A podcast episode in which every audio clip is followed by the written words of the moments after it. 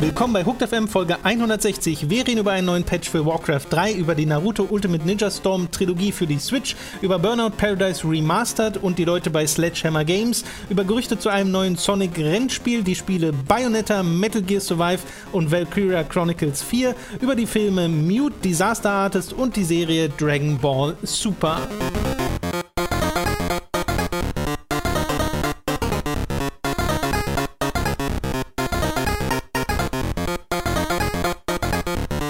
Wir begrüßen euch bei einer weiteren Folge Hooked FM. Ich bin Tom, bei mir sitzt der Robin. Hallo. Dieses Mal, äh, wie angekündigt, an einem Dienstag. Und ich würde sagen, wir können auch direkt in die News einsteigen dieses Mal. Weil Ja, wir machen- wir fackeln gar und nicht lang. Genau, wir, wir haben legen Bock. einfach direkt los. Wir haben Bock auf euch. Und reden über Warcraft 3. Ah, Leider nicht über ein Remaster, leider auch nicht über einen Nachfolger, Oh, ich hab keinen Bock mehr. sondern über den Patch 1.29, der jetzt bald kommen wird. Und zu diesem Patch hat sich, wie wir letztens schon berichtet haben, Blizzard ein paar E-Sport, ehemalige E-Sport-Größen bei äh, Warcraft 3 eingeladen, um äh, mit denen das so ein bisschen zu besprechen und zu planen, denn es wird auch ein Turnier geben am 27. und 28., also heute schon tatsächlich. okay, dann vielleicht kommt Äh, dann ja heute noch was. Ich wir hab die Hoffnung noch nicht auf. Genau, das wird live gestreamt auf dem äh, Twitch-Kanal Back to Warcraft und äh, dieser Patch beinhaltet unter anderem eine Breitbildanpassung für das Spiel Mm, das äh, mm, und ein paar Balance-Änderungen und sowas und noch ein paar andere Sachen, die, also da, lest euch da einfach selbst mal ein, falls ihr äh, daran interessiert seid an dem Warcraft 3 Patch.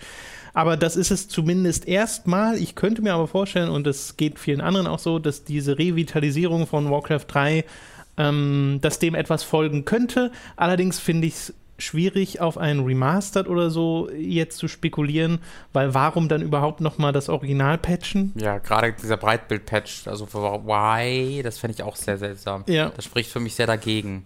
Das fand ich auch tragisch, weil ich habe mit vielem gerechnet. So im schlechtesten Fall ist es ein Mobile-Game, aber nicht ein Patch. Weißt du, was ich irgendwie mega cool fände? Einfach noch ein Add-on. Ja, also in dreimal diese- ja, also Ist mir vollkommen egal, dass das diese Grafik ja hätte. natürlich. Ich würde einfach noch ein Add-on nehmen. All- Ja, äh, ja, Tom. wo, wo irgendwie äh, cool. Arthas und Illidan so eine Vision haben von einer World of Warcraft. Genau, Und das ist alles ein so, Traum. What the fuck was that?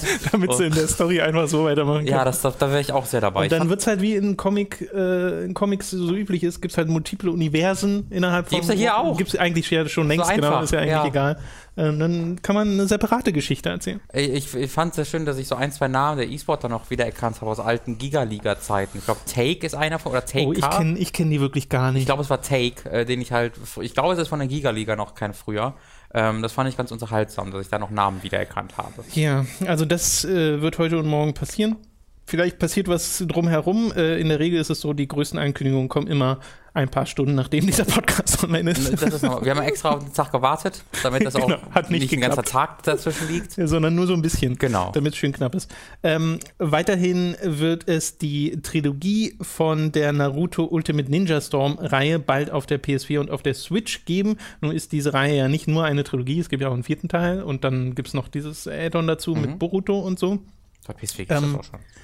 Äh, Die Trilogy äh, ja, genau, und die kommt jetzt für die Switch. Also das, Ja, ist, sowas. das ist an und für sich äh, die, die News.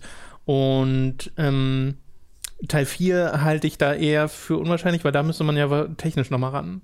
Äh, ja, also es war halt so, sie haben halt den ersten Teil auch nochmal für Xbox One, PlayStation 4 und PC ja über, also zumindest äh, geportet. Äh, das war ja so ein bisschen das, die Sache der Trilogie, weil die ursprünglich gab es den ersten Teil nur für die PlayStation 3. Ja. Äh, aber ja, ich wüsste jetzt auch nicht so richtig, wie die den vierten Teil auf einer Switch äh, zum Laufen bringen würden, und beziehungsweise wie das dann aussähe. Vor allen Dingen, wenn ich mir angucke, wie jetzt die technischen Spezifikationen der ersten drei Teile sind. Äh, das wirkt jetzt nicht so, als ob da Jahre in der, in der, äh, in der Entwicklung investiert wurden, möchte ich mal so formulieren. Aber ich finde das dann so komisch, weil dann hast du auf der Switch die Trilogie und eine un unabgeschlossene Geschichte. Ja, sollen sie halt die 200 Folgen Warrior, äh, ist Vierter Weltkrieg Arc auf dem Anime Danach gucken, ja, Also es war stimmt. tatsächlich so, das, das ist, läuft im äh, Docked Mode in 900p und im Handheld Mode in 540p. Oh, wow. Das ist halt so ein krasser Unterschied. Äh, also es läuft halt im Handheld Mode damit schlechter als auf PS3 und 360. Ja, ja. Was ich irgendwie sehr, also da kann ich jetzt nicht so richtig nachvollziehen, weil Nee, auch im. Handheld Mode sollte die nicht schwächer sein als die Xbox 360. Ähm, da scheint einfach nicht so richtig viel Arbeit investiert worden zu sein, befürchte ich. Oh je. Und es gibt halt die PC-Version, also wer die Wahl hat, äh, sollte, glaube ich, eher dann dazu greifen oder halt zu Xbox One oder PS4. Ja, genau, einfach ja. zu denen. Ähm, ja, aber manche wollen es dann vielleicht trotzdem unterwegs spielen. Aber wenn es dann ja. unterwegs also gerade wenn es dann unterwegs mit der niedrigeren Auflösung wirklich am schlechtesten aussieht, das dann. Ugh. Das ist auch so ein Spiel, da explodiert alles und sieht alles so aus, alles ist so beschäftigt. Ja, brauchst du eigentlich einen großen Bildschirm. Auf einem kleinen Bildschirm nicht unbedingt. Ja, da hast du recht. Okay. Eine Bestätigung eines Gerüchts, über das wir schon vor ein paar Monaten berichtet haben, ist, dass äh, tatsächlich ein Burnout Paradise Remastered mhm. erscheinen wird. Eigentlich war es schon damals kein richtiges Gerücht mehr, weil es einfach bestätigt wurde, nur für Japan oder so. Ja, es war nur für einen Markt mhm. äh, bestätigt. Und jetzt weiß man halt, dass es äh, am 16. März auch für Xbox One und PlayStation 4 bei uns erscheinen wird, für PC wohl erstmal nicht. Äh, allerdings hat man da ja auch die Ultimate Edition, also ich weiß jetzt nicht, wie viel. Die ist aber auch für 360 und PlayStation. Ähm, genau, aber äh, also die PC-Version hatte ja schon grafische Vorteile ja. in Auflösungen ja. und so. Und ich weiß halt nicht, wie viel äh, sie am Remastered in der Hinsicht ändern werden. Man weiß halt, dass die ganzen DLC-Sachen dabei sind. Mhm. Also es ist im Wesentlichen diese Ultimate Edition, die mhm. es auch äh, schon gab, nur eben für Xbox One und PS4. Ja, finde ich super. Äh, eines der besten Rennspiele aller Zeiten. Äh, haben wir schon ausführlich darüber geredet. Äh, ich ja. liebe dieses Spiel und äh, mehr Leute sollten es spielen und ich habe tatsächlich den DLC teilweise, also dieses, dieses neue Insel habe ich glaube ich fast gar nicht gespielt. Ich habe mir irgendwann mal die Ultimate Edition nachträglich gekauft, aber da, da hat nicht so richtig viel Zeit investiert. Ähm, deswegen, ich finde das, find das hervorragend. Das ist ein super Spiel und als ich den Trailer gesehen habe mit der Musik, wurde ich direkt wieder sehr nostalgisch. Ich finde das interessant, weil das glaube ich eins der ersten, wenn nicht sogar das erste Remastered von EA ist. Ich glaube, es ist das erste, ja.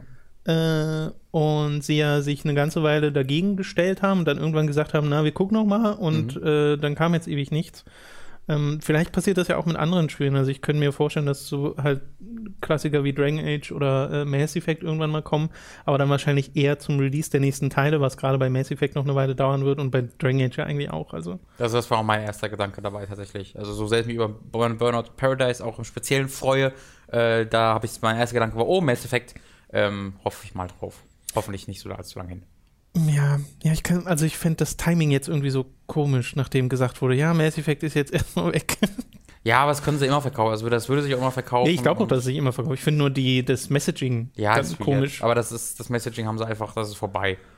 Ist zu spät. Das, das stimmt allerdings. Lost Game. äh, zwei Leute haben Sledgehammer Games verlassen. Das sind die Macher einiger Call of Duty-Titel. Zuletzt, die waren World War II, ne? World War II und Advanced Warfare. Genau, richtig. Und äh, das sind ein, äh, unter anderem äh, Gründungsmitglieder, nämlich Michael Condry und Glenn Schofield oder Scofield oder wie auch immer man es im Englischen ausspricht, ähm, haben das, äh, den Entwickler verlassen, sind aber nach wie vor bei Activision, nur dort jetzt in einer höheren Position äh, und arbeiten dort weiter, während Aaron, Hall, äh, Aaron Halen, ein weiterer, der auch äh, Sledgehammer Games damals, mit, damals mitbegründet hat, jetzt quasi die Rolle einnimmt, die sie beide bei Sledgehammer selbst hatten beim Entwickler. Äh, da gibt es also so ein paar Änderungen an der Führungsebene, aber wo genau das jetzt hinführt, das kann man nur spekulieren. Genau, also zwei der, der Gründer, die halt von Visceral Games damals, die, die hatten Visceral Games gegründet sind das die, die du mal interviewt hast? Mhm, genau. Ja, der eine, der Schofield, den hatte ich äh, so. interviewt äh, auf der Gamescom für Giga. Da ja, ich, das war für Advanced Warfare, so. genau. Mhm. Der war auch ganz cool drauf. Ähm, und äh, sie waren halt äh, vor allen Dingen für ihr damals noch für ihr Audiodesign bekannt, was ich lustig fand aus den Dead Space mhm. Spielen und was sie dann auch bei Call of Duty reinbringen wollten. Ähm, also ich hatte mir, mein Gedanke war so bei World War II, äh, oh, ob die alle so damit glücklich sind, dass sie jetzt den Zweiten Weltkriegs-Shooter machen müssten, ob das die Erfüllung ist, die sie sich gewünscht haben. Und die Antwort ist so, ja, ist denen, glaube ich, egal. Weil jetzt gehen sie halt in Executive-Rollen bei Activision. Hm. Ähm, ich glaube, die sind da schon ganz, zumindest die Gründer sind da ganz glücklich damit, wie es gelaufen ist und äh, können jetzt äh, nochmal einen ordentlicheren Paycheck einfahren. Äh, und ich, es, es wirkt ein bisschen so, als ob sie die kreative Arbeit so ein bisschen hinter sich lassen. Wobei die Frage natürlich eh ist, wie, wie kreativ können zwei die Gründer eines riesigen 100-Mann-Studios oder 100-Mann-Studios überhaupt noch sein? Unter Activision. Genau, ist es vielleicht sowieso schon einfach pures Management, das wissen wir halt einfach nicht. Äh, ja, ja, ja. Und ähm, ich frage mich nur, ob sie jetzt vielleicht in Rollen sind bei Activision, wo sie eher in der Entscheidungs- Macht. Ja, so sind, Patrick Stöder äh, mäßig bei EA. Ne? Genau, dass sie halt eher sagen können, okay, wir wollen das und das in Auftrag geben und können damit quasi äh, Spiele ja so ein bisschen lenken, die unter Activision passieren. Dead Space 4. Weiß ich nicht. Ja, unter Activision wäre ein bisschen schwierig. Ja, aber ist egal. Dead Space, EA weiß das nicht mehr. Die, haben, die, die wissen gar nicht, was das ist. Schmetschmaze. Die Äh, heutzutage. Solange das nicht unter der äh, Frostbite Engine läuft, werden sie nicht, werden sie nicht skeptisch. das wäre aber auch geil. äh, okay, die letzte News ist ein äh, Gerücht, beziehungsweise mehrere Gerüchte, denn diverse Spielzeughersteller, darunter äh, Zeppis und Diamond Select Toys, die kennen wir hierzulande nicht wirklich, ähm, äh, haben so ein bisschen durchluken lassen, dass es ein neues Sonic-Rennspiel höchstwahrscheinlich geben wird in der Machart von Sonic, äh, Sonic All-Stars Racing Transformed. Ich glaube, das, das, das glaub war ein das zwischen, glaube ich. Sonic End Das kann sehr gut sein, ja. Ich, ich verwechsel das immer ein bisschen. Und ich muss ganz ehrlich sagen, da würde ich mich drüber freuen, weil ich fand das Spiel super. Das ist ein hervorragendes Transform äh, ist ein Spiel, richtig ja. gutes, äh, eine richtig gute Alternative zu Mario Kart. Ja, wirklich. Mit super Strecken und so. Das haben wir ja neulich mal in diesem, also neulich ist Oha. schon wieder eine Weile her, aber in Würde es in diesem, Jahren zählen eher. in diesem Steam-Stream äh, war das, glaube ich, mal gespielt, weil das mit Sicher? dabei war. In irgendeinem Stream haben wir es mal gespielt. Weil ich glaube, wir ja. hatten es auch mal bei Time to 3. äh, boah, das ist dann noch gespielt? länger her. Das ist eine große Frage. Aber ich weiß, dass wir es in einem Stream hier hatten. Ach ja, ich ja, glaube, es okay. war der Steam-Stream, wo es Okay. mal kurz mit drin war, weil Das das Spiel so gibt gibt's ja auch für PC. Ähm, und das war richtig toll und ich hätte überhaupt nichts dagegen, wenn sie sowas nochmal machen würden. Und es ist ja so ein Sonic-Event jetzt am Horizont. Ich habe mir jetzt leider nicht aufgeschrieben, wann genau, aber so weit weg war es nicht. Ich glaube auch im März. Und da wird das höchstwahrscheinlich angekündigt, zusammen mit möglicherweise. No. Was denn? Du rufst gar nicht erst hervor, dass die noch andere Sonic-Spiele ankündigen. Ich glaube halt, dass die Sonic Mania möglichst schnell äh, klar machen wollen, dass es damit weitergeht. Dann lieber Sonic Forces 2. Sonic Reforces. Das ist ein bisschen komisch, Forces weil der, äh, der- also die, das Messaging um dieses Racing-Spiel drumherum ist halt ein bisschen weird, weil, also Sumo Digital haben halt gesagt, dass die das nicht machen. Das sind halt die Entwickler der ersten Genau. beiden Teile. Und der, ähm, Twitter-Mensch, der Fabian Döhler des Sonic-Accounts, äh, die PR, äh, Ja, ja, ja. also die, die Art und Weise PR zu machen, ist da nicht unähnlich, möchte ich behaupten. Ähm, er hat halt gesagt, nein, es ist kein weiteres, und dann hat er die Abkürzung für Sonic Racing and All-Stars äh, Transformed genutzt, äh, Spiel in Entwicklung, was halt auch einfach heißen kann, das heißt jetzt anders. Also äh, man weiß, man weiß es nicht, aber es ist jetzt nicht das Unwahrscheinlichste aller Zeiten. Nee, mich würde es ehrlich gesagt auch nicht so sehr wundern, weil gerade mit der Switch als Plattform Ja. wird so ein Ding, also dem würde ich, äh, da würde ich auf einen Erfolg zumindest schätzen. Das soll es aber bereits gewesen sein mit den News und wir kommen gleich zu den Spielen, die wir gespielt haben. Ich möchte kurz noch eine, ein kleines A und reinbringen und ich möchte aber meinen, meinen Charakter aus Sonic Forces ähm, importieren können, damit das Spiel. Das finde ich wieder irgendwie super lustig. Ja, ja, alles andere wäre eine Enttäuschung, weil diese Charaktere sind das Beste, was Oder sie holen einfach den Character Creator da rein.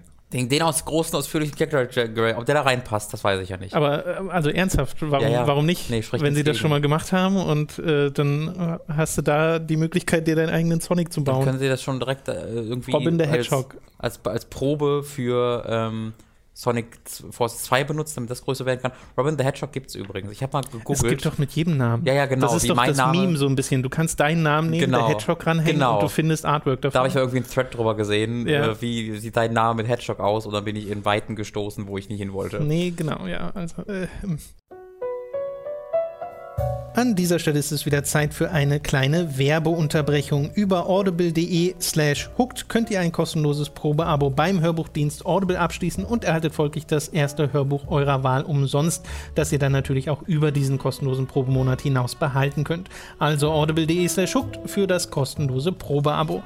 Außerdem sei an dieser Stelle unser Shop bei getshirts.de empfohlen. Da könnt ihr euch nämlich Shirts, Pullover, Tassen, Mauspads und mehr mit Hooked und Time to 3 Motiven holen. Mats etwa als Naked Snake, Robin als Harry Potter oder mich umgeben von From Software Kreaturen gibt es da als Motive zusätzlich zu Ronin-Varianten von uns dreien oder einfach nur Logos von Hooked und Time to 3. Den Link findet ihr in der Beschreibung und auf unserer Website, also schaut einfach mal vorbei.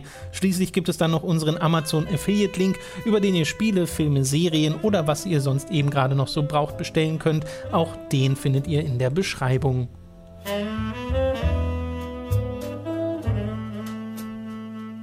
Wir reden über die Spiele, die wir in der letzten Woche gespielt haben. Ich hatte mir jetzt nochmal Fee mit aufgeschrieben, aber ich weiß gar nicht, hast du da nochmal nee, weitergespielt? Nicht seit dem Stream, nee. Genau, okay, dann, äh, falls ihr mehr über äh, Vieh, Vier spricht man es, glaube ich, aus. Offiziell ist die offizielle Aussprache. Okay. Fiel. Hast du das nachgegoogelt? Ähm, Oder das habe ich in einem anderen Video bei den Easy Allies habe ich das gesehen, wo Ah. sie Fiel gesagt haben und dann der erste angepinnte Kommentar war von den Easy Allies selbst äh, eine Verlinkung Ah, ist gut. zu, ich glaube, dem Entwickler, Mhm. die halt so ein Video äh, auf Twitter oder so online gestellt haben, wo diese Danke, Easy Allies. Das ist Journalismus. F- Fiel. Aber auch vielleicht eine, ein kleine, also eine kleine Lektion für Entwickler, dass ihr nicht ausführlich erklären müssen solltet, wie euer Spiel ausgesprochen wird, weil ist vielleicht nicht das allerbeste. Ja, mal abgesehen davon ist Fee einfach ein bisschen schwer Zu googeln. äh, zu ergoogeln und so. Ja, Ja. genau. Ist äh, zu, zu simpel wahrscheinlich der Name, auch wenn es sehr elegant ist. Ähm, äh, dann, äh, genau, schaut euch da den letzten Livestream an. Äh, da kriegt ihr die, die, ähm, die Demonstration äh, von Mhm. Robin. Und ich habe Bayonetta durchgespielt, Ah, cool. nachdem ich letztes Mal ja auch schon da, drüber gequatscht habe, den ersten Teil, den zweiten auch noch nicht angefangen. Und äh, hatte dann am Ende doch äh, unterm Strich noch sehr, sehr viel Spaß damit, auch wenn diese, diese äh, Auflistung am Ende von allen Kapiteln sehr deprimierend ist, weil es wirklich zu 80 Prozent diese scheiß Steinstatuen sind. Weil so mit dem Kampf kam ich irgendwann ganz gut klar, würde ich behaupten. Also äh, außer wenn mal die Witch-Time ausging, dann habe ich immer noch sehr krasse Schwierigkeiten, aber an und für sich äh, hat das dann irgendwann geklickt. Aber trotzdem gab es einfach so ziemlich in jedem Level diese eine Stelle. Ja. Und die ist gar nicht mal immer kampfbedingt. Ja, ich weiß genau, Manchmal ist es einfach ein scheiß Quicktime-Event, was Genau. äh, total aus dem Nichts kommt und so. Und das ist so ein Ding, was mir dann wirklich einfach nicht gefällt an dem Spiel. Ja. Äh, dass es in, aus Cutscenes manchmal Quicktime-Events gibt, dass es dann auch noch in der Switch-Version so ist, dass äh, ich spiele mit dem Pro-Controller äh, Mhm, und ja. die Anzeige im Spiel ist aber die gesamte Switch. Ja. Und da steht dann drauf, was ich drücken soll. Ja. Und ich muss eigentlich nur B drücken, also ich muss nur springen. Manchmal ist es auch und Y.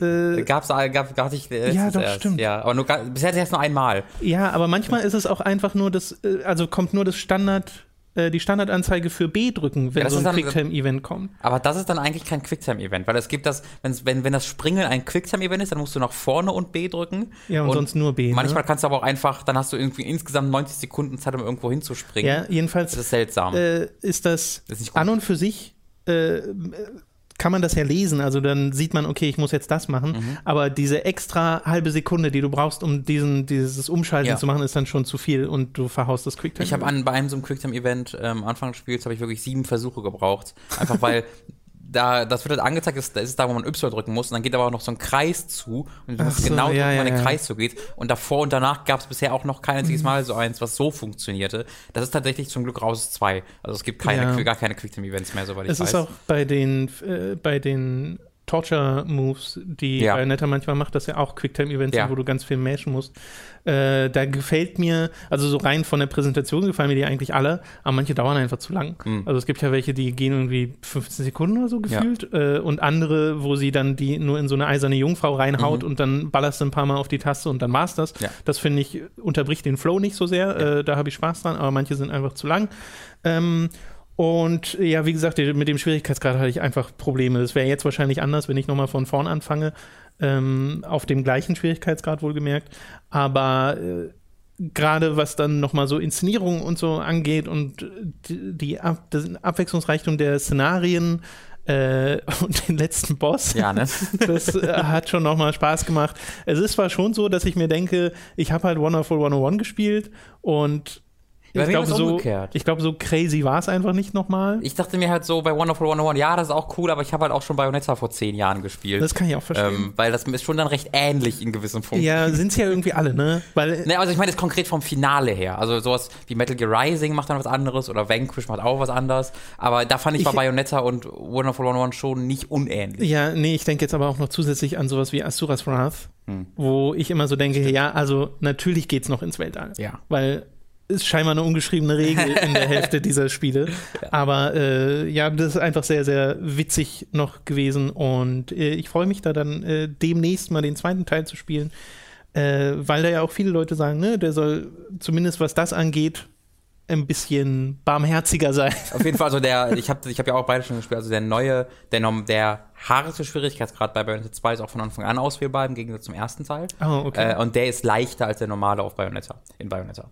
äh, hatte ich zumindest das, das Gefühl gehabt. Also Bayonetta 2 ist halt allgemein einfach deutlich, deutlich einfacher, ähm, zumindest im ersten äh, Spieldurchgang. Äh, w- w- mittlerweile weiß ich aber auch, was du meinst, weil ich habe Bayonetta auch weitergespielt, ich glaube, ich in Kapitel 7 oder 8 oder so, also auch noch nicht so mega Mhm. durch oder so.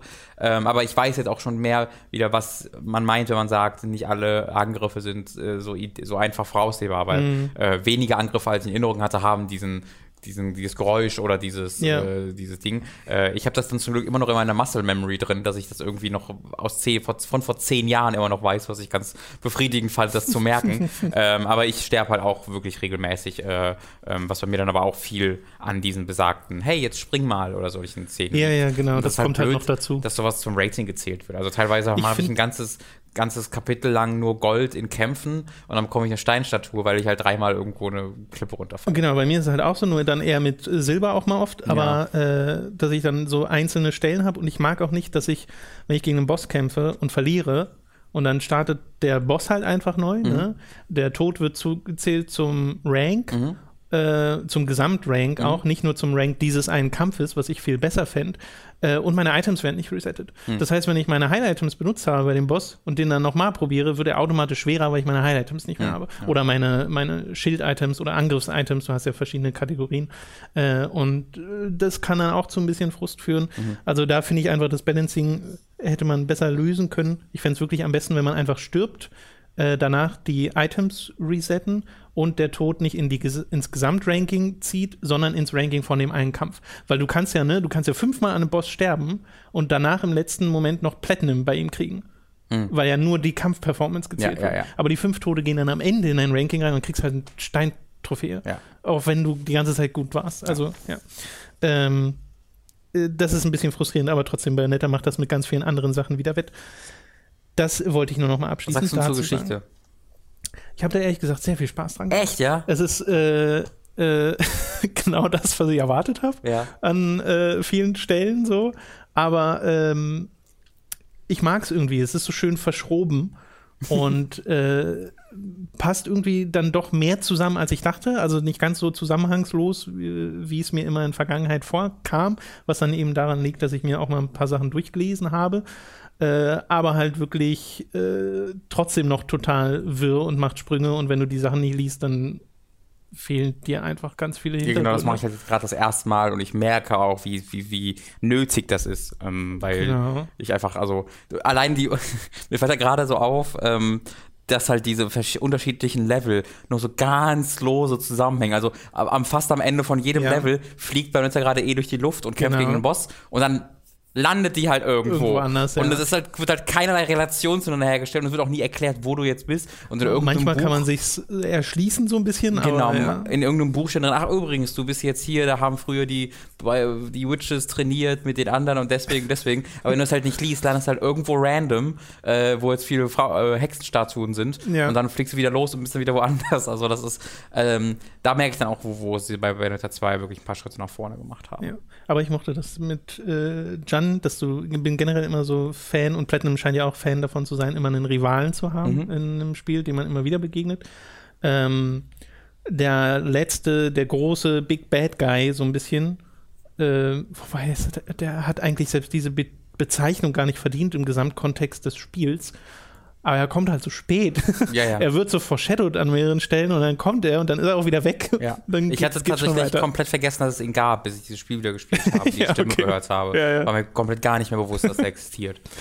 Ja, nun gut. Äh, Bayonetta ist trotzdem sehr, sehr spielenswert. Äh, und man schaltet ganz schön viel danach frei. Auch so an Artworks und sowas. Ja, also ja, ist echt äh, krass. Ne, Und wie gesagt, die ganzen Charaktere schwierig. Also Schwierigkeitsgrad ist auch hier nicht Schwierigkeitsgrad. Also du kämpfst wirklich gegen andere Gegner an anderen Stellen. Mhm. Äh, eben, das ist wirklich tatsächlich so, hier jetzt mal, Remix. jetzt mal das, das Spiel, was wir so in unsere Freizeit spielen würden. So, oh Gott. Ja, die Entwickler, die es halt schon können Genau, und jahrelang genau. gespielt haben. Genau. Okay.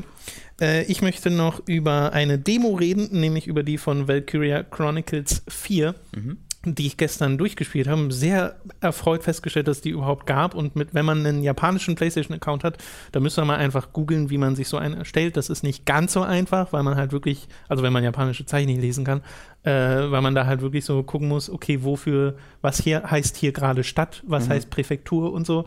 Äh, und dann kriegt man das aber hin, äh, wenn man sich ein bisschen reinkniet. Das ist also dann insgesamt kein so großes Problem. Und dann kann man in den PlayStation Store gehen und sich einfach diesen, diese Demo runterladen. Und dann kann man es ja zum Beispiel auch mit seinem ganz normalen Account spielen, Ja. äh, wenn es auf der Konsole einmal drauf ist. Und das ist ähm, Demo ist eigentlich das falsche Wort, weil es sind einfach die ersten zwei Kapitel. Das hört sich ziemlich lang an. Äh, ist es auch. Also es sind so drei, also der Tutorial-Kampf und zwei große Kämpfe. Mhm. Ähm, und das erste, was ich festgestellt habe, dass es wirklich genau Valkyria Chronicles 1 ist. Und das fängt schon im Hauptmenü an. Das sieht genauso aus wie Valkyria Chronicles 1. Äh, dann die Präsentation mit dem Buch ist genau die gleiche. Auch dieses komische, dass du eine Cutscene anwählst, die abspielt. Und dann musst du die nächste Cutscene manuell mhm. anwählen und so. Das ist ein bisschen weird. Warum geht es nicht automatisch weiter? Ähm, zur Story kann ich logischerweise nichts sagen, weil ich habe halt nichts verstanden, außer so. Äh, Haben alle Russisch gesprochen, weil es Island Front ist, ne? Wenn mal jemand Danke gesagt hat oder so. Ja. Äh, und habe dann auch irgendwann die Zwischensequenzen übersprungen, weil ich mir dachte, okay, jetzt muss ich es mir nicht visuell vorwegnehmen, ja. sondern ich warte dann, bis ich es äh, mit englischer oder deutscher Sprache lesen kann, aber wahrscheinlich nur mit englischer. Bezweifle, dass das ins mhm. Deutsche übersetzt wird. Äh, wurde der Wie Vorgänger, Vorgänger Revolution? Auch weißt du? War auch nicht auf Deutsch. Okay. Das war auch nur Englisch. Und da gab es aber, glaube ich, nicht mal englische Sprachausgabe. Bin mir jetzt nicht mehr 100% sicher. Ähm, und auch spielerisch ist es halt einfach Valkyria Chronicles 1. Also ich hatte dieses Tutorial, wo wirklich ständig diese Messages aufpoppen und ich habe sie alle nicht gebraucht, weil mhm. ich dieses Spiel schon konnte.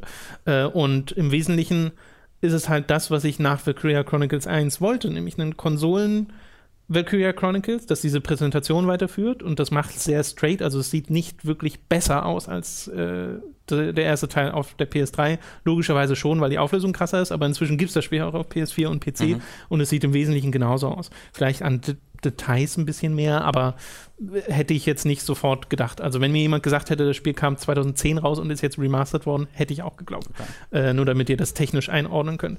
Äh, nichtsdestotrotz ist es ja immer noch super schön anzusehen, weil mhm. Valkyria Chronicles 1 durch seinen Canvas-Style, also Canvas heißt die Engine und diesem, diesem äh, Pinselstrich-Stil ist es einfach fast gar nicht gealtert optisch.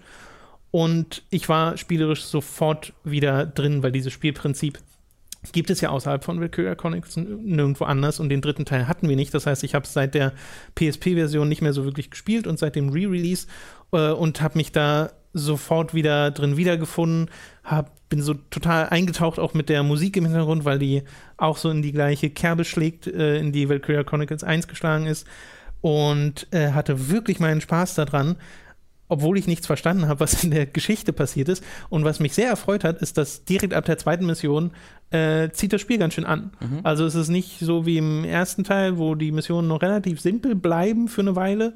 Ähm, hier geht es direkt ein bisschen komplexer los, dass die Missionen auch mal zweigeteilt sind. Also dass du erst einfach eine Brücke sichern musst und wenn du dann auf der anderen Seite der Brücke bist, kommt der zweite Teil der Mission, wo du nochmal einen Punkt einnehmen mhm. musst auf der anderen Seite.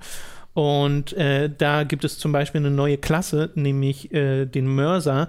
Ähm, das sind so Leute, die haben so ein riesiges, äh, so wie, wie, so ein Koffer bei sich. Die schreien immer Mörser. Mörserkampf. Dieses, Wort, dieses Wortspiel, was nicht funktioniert. Ähm, die diese, das Ding dann auf den Boden stellen, ausbreiten und dann kommt da so, ein, äh, so eine riesige Kanone draus und mit der kannst du halt sehr weit schießen. Und das musste man in dem Fall benutzen, um ähm, so Geschütze, die auf Mauern standen, auf die die normalen Soldaten nicht hinkamen, äh, wegzupusten, mhm. bevor man da durchgeht mit seinen normalen Einheiten. Und das mochte ich sehr. Äh, was auch sehr witzig ist, du hast halt hier sofort wieder einen Panzer. Heißt dieses Mal, so, zumindest soweit ich es mitbekommen habe, nicht edelweiß. Oh. und äh, der, der, der, ich weiß, ich weiß okay. nicht, äh, der zieht dieses Mal, das ist jetzt wirklich nur eine Information für Leute, die Valkyria Chronicles 1 gespielt haben, äh, nur noch einen Command Point ab, nicht zwei. Normalerweise hast du ja eine Zahl an Command Points, also äh, das Spiel ist ja in Runden unterteilt und du hast, sage ich mal, sieben Command Points am Anfang. Das heißt, du kannst sieben deiner Einheiten bewegen in dieser Runde. Äh, nur, dass der Panzer eben zwei davon abgezogen hat und das jetzt nicht mehr so. Er zieht nur noch eine äh, Einheit ab, was ihn ein bisschen flexibler macht in, äh, im Einsatzbereich. Und äh, was mir so richtig gut gefallen hat, ist, ich glaube, es war dann die dritte Mission, die hat angefangen in so einem Nebelgebiet und da standen überall Panzer rum und ich dachte erst so, hä, was ist denn jetzt los? Und sie haben es bestimmt im Japanischen gesagt, was da los ist, mhm. aber ich habe es ja nicht mitgekriegt.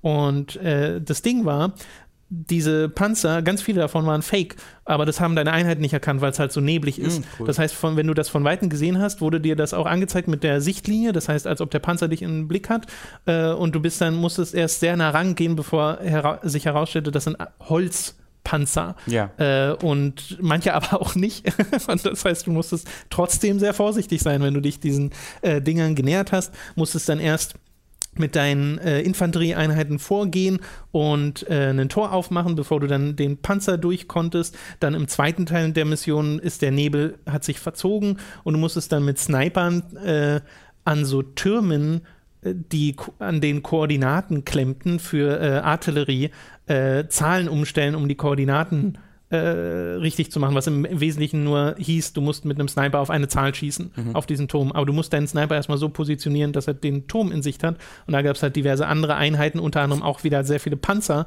äh, die das äh, schwer gemacht haben.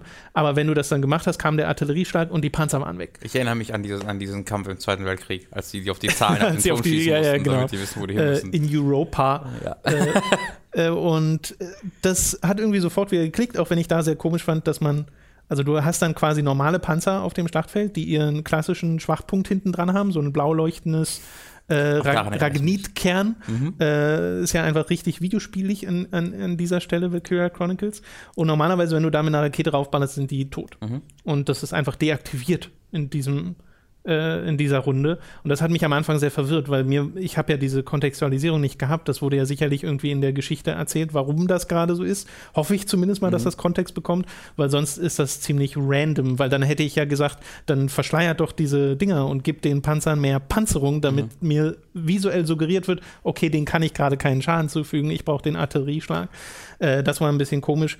Aber ansonsten, abgesehen äh, davon, war ich da voll dabei. Was mir allerdings auch wieder aufgefallen ist, ist, dass die KI auch ihre nicht so hellen Momente hat. Und auch da ist es sehr in der Tradition des ersten Teils, ähm, weil ich hatte so Situationen, dass mein, meine Einheiten hinter so einer Holzwand standen, hinter der man die Gegner noch gesehen hat und die Gegner haben auch mich gesehen. Aber Schüsse gehen nicht durch. Das war den Gegnern aber so egal. Die waren halt dran und hat drei seiner Command Points verbraucht, um gegen äh, diese Wand zu schießen, hinter der meine eine Einheit stand.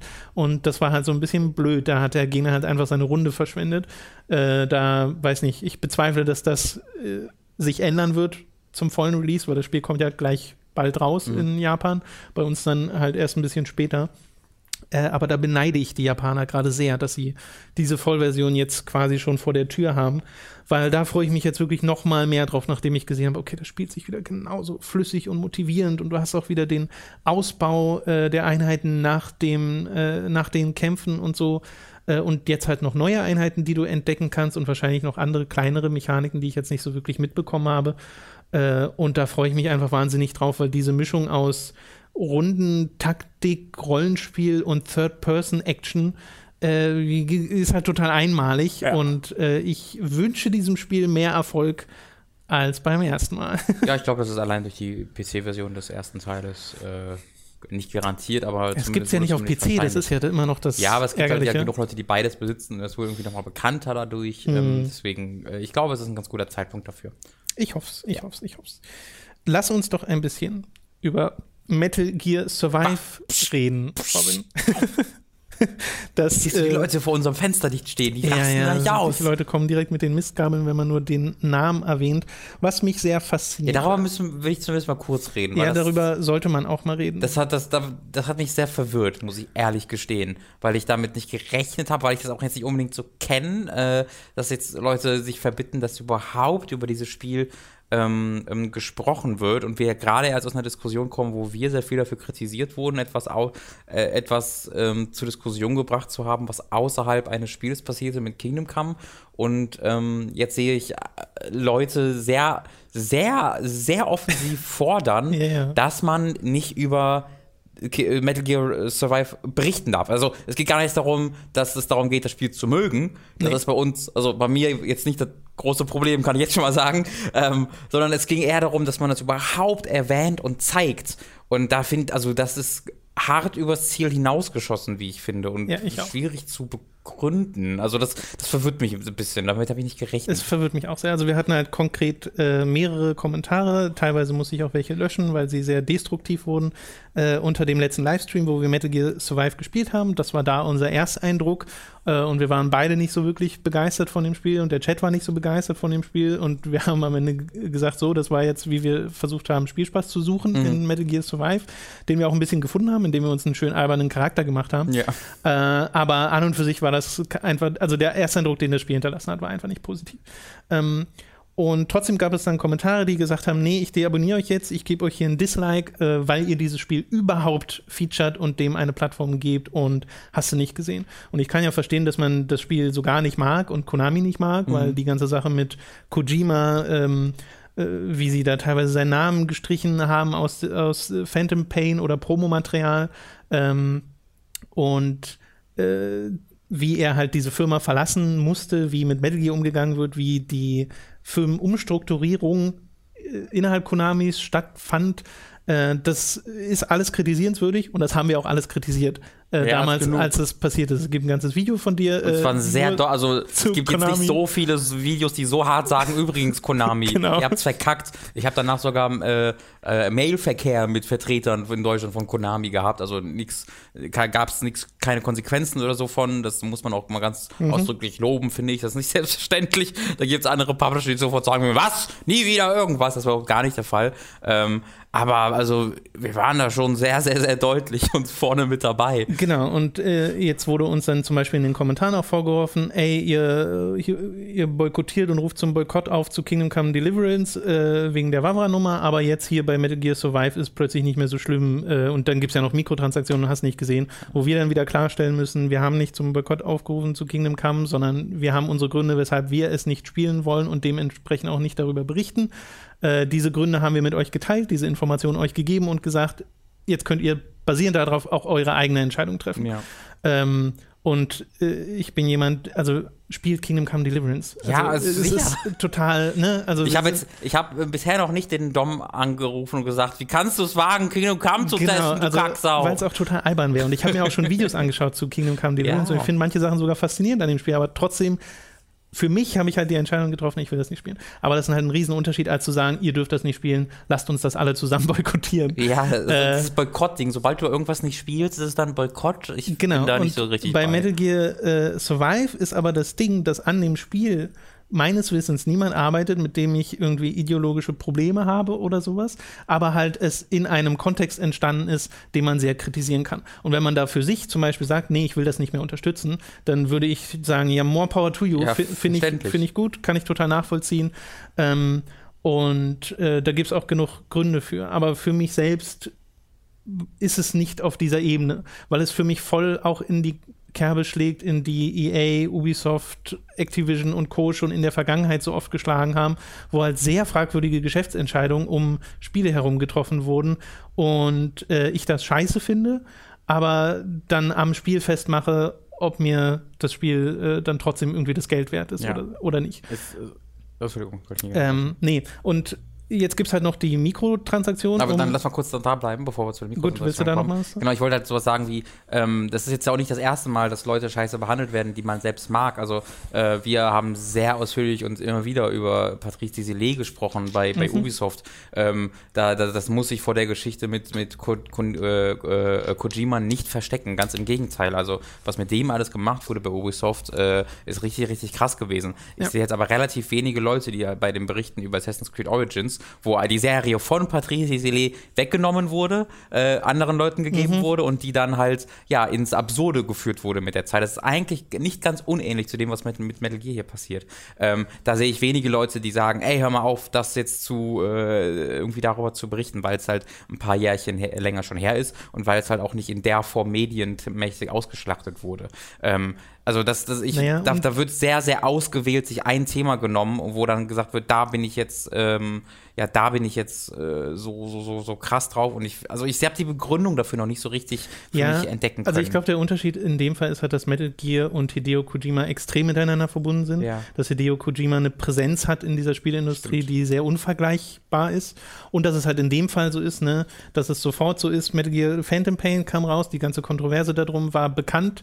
Ähm, und Konami hat alles Mögliche getan, um sich äh, in öffentlichen Augen äh, runterzumachen. Also das ist ja wirklich jede Entscheidung war quasi All falsch. Ja. Äh, und dann kam Metal Gear Survive und das hat diesen ganzen Hass nochmal kanalisiert, äh, kanalisiert ja. genau, und auf eine Art und Weise zusammengebracht und ist halt jetzt quasi so ein bisschen ähm, stellvertretenden Symbol ja. für das böse Konami, das versucht, Metal Gear weiter auszuschlachten und äh, es ist ja, es ist ja, also Kojima es ja auch. Dagegen sagen wir ja auch nichts. Ne? Wir sagen ja nicht, äh, Konami, äh, warum seid ihr so sauer? Das verstehen wir nicht. Wir genau. selber kritisieren, wir selber reden ja sehr aktiv darüber. wir selber kritisieren das ja drauf. Wir reagieren gerade nur auf die Vorwürfe oder auf die Forderung, dass man halt deswegen nicht mehr das Spiel zeigen oder darüber reden darf, weil selbst wir haben das, also ich, wenn ich mir jetzt überlege, ich könnte mir halt vorstellen, dass es irgendwie so, so, so ein Scheiß wie Hatred oder so, ne? Das finde ich halt übelst kacke,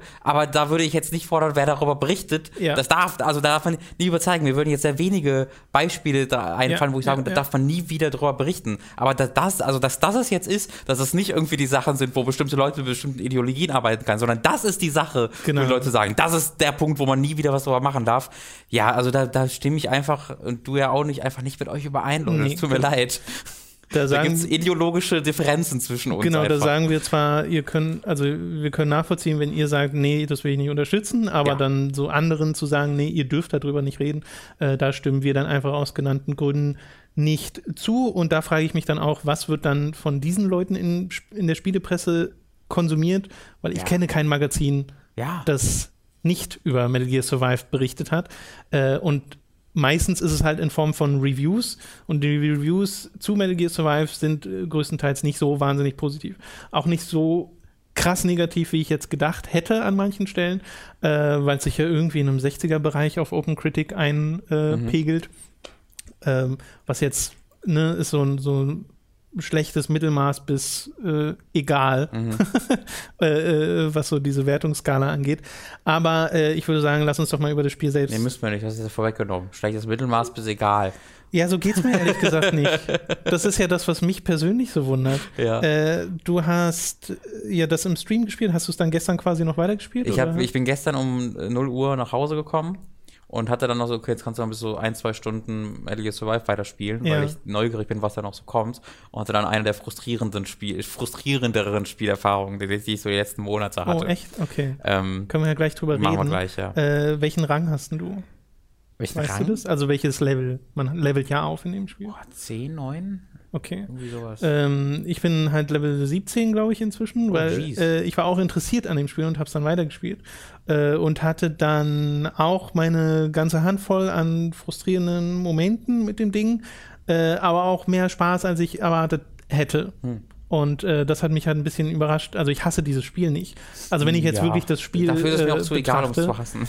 ähm, und äh, da gibt es äh, einige Sachen, die mir dann doch gefallen haben. Etwas, was ich im Stream noch so wirklich äh, schlimm fand, ist die Art und Weise, wie es dich äh, beschränkt und dir die ganze Zeit die Hunger- und Durstmechanik vorhält, ne? weil Metal Gear Survive ist ja wirklich ein Survival-Spiel, wo du halt so eine Welt hast, die von Nebel verhangen ist und in den Nebel reingehen musst und im Nebel musst du auf deinen Sauerstoff achten, aber du musst auch die ganze Zeit auf deinen Hunger und auf deinen Durst achten und das geht extrem schnell runter am Anfang äh, und auch deine Ausdauer hält nicht wirklich, also du kannst nicht lange sprinten, bevor dir das komplett leer geht. Wir reden ja wirklich von fünf ähm, Sekunden oder so. Richtig, und es ist wirklich absurd. Am Anfang bist du halt ständig nur dich um diese äh, kleinen Sachen kümmern und kommst eigentlich kaum voran gefühlt.